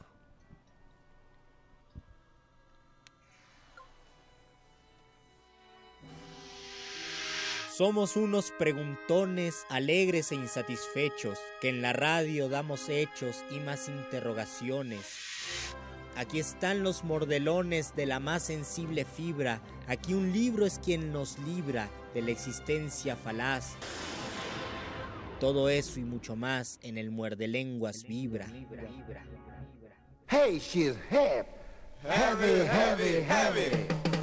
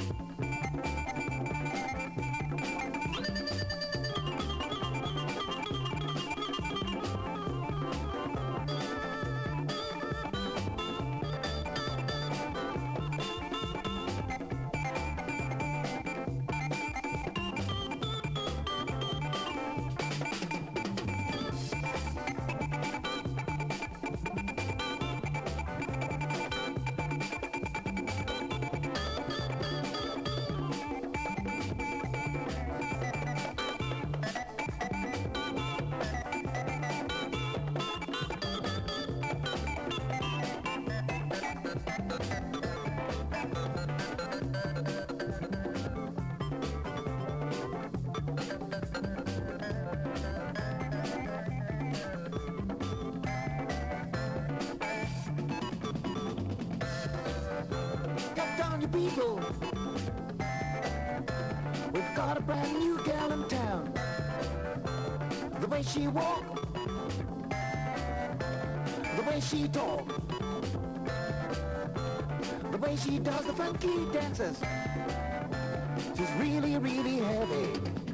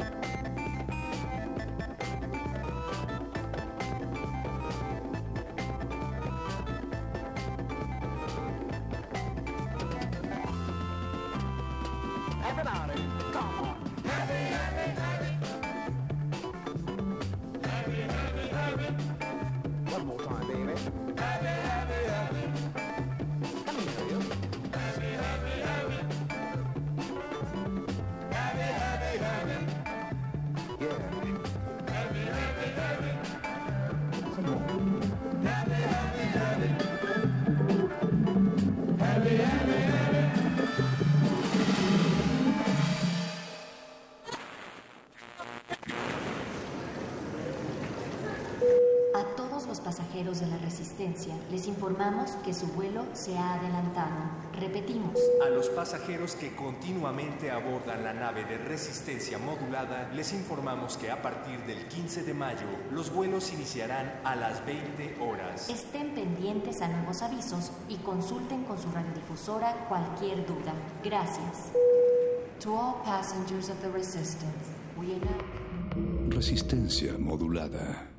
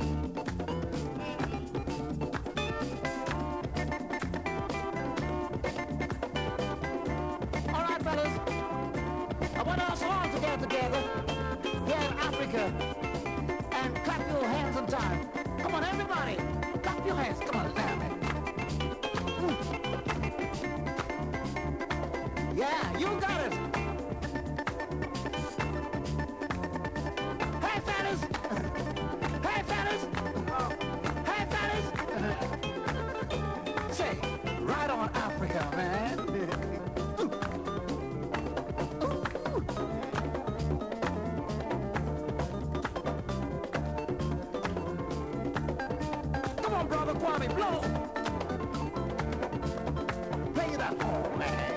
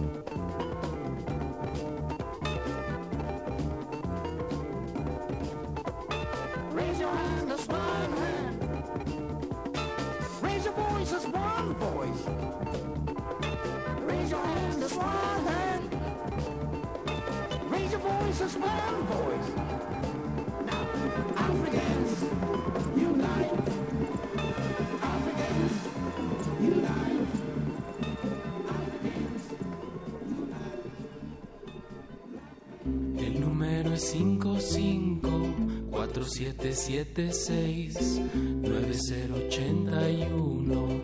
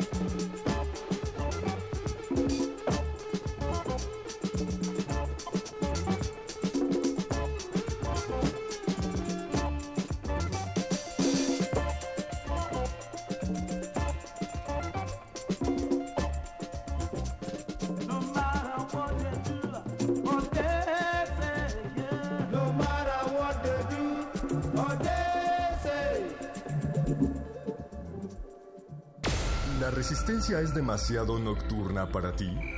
¿Te, encanta la programación de Radio UNAM, pero debes despertar temprano al día siguiente? No, ¿No puedes permitirte oír la radio hasta la medianoche?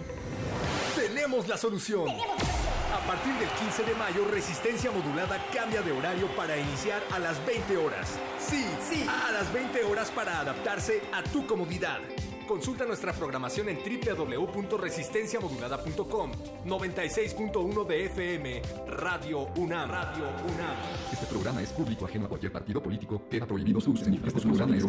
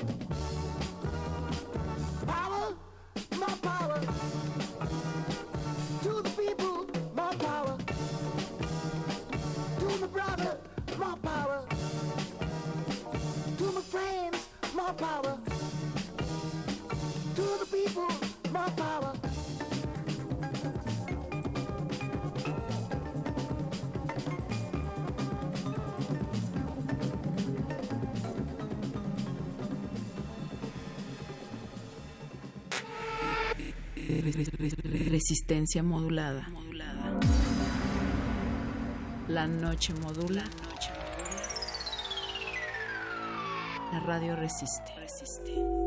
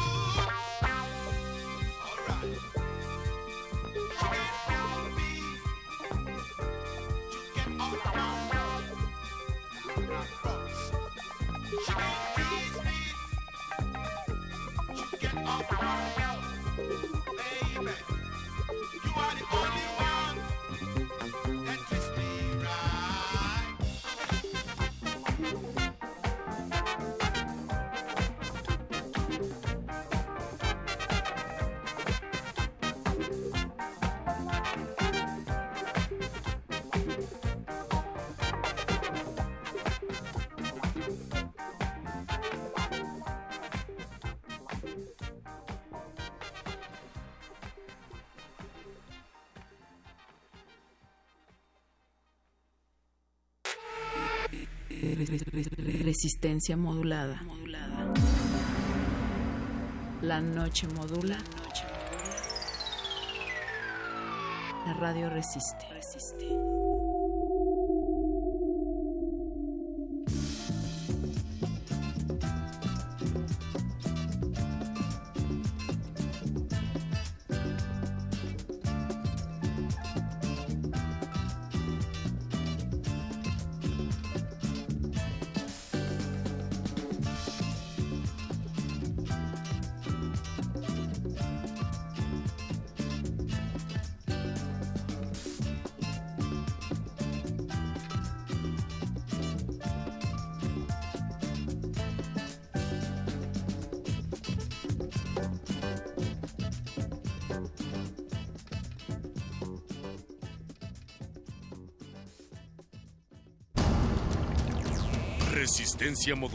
Es una coproducción del Fondo Internacional para la Promoción de la Cultura de la UNESCO y Radio UNAM.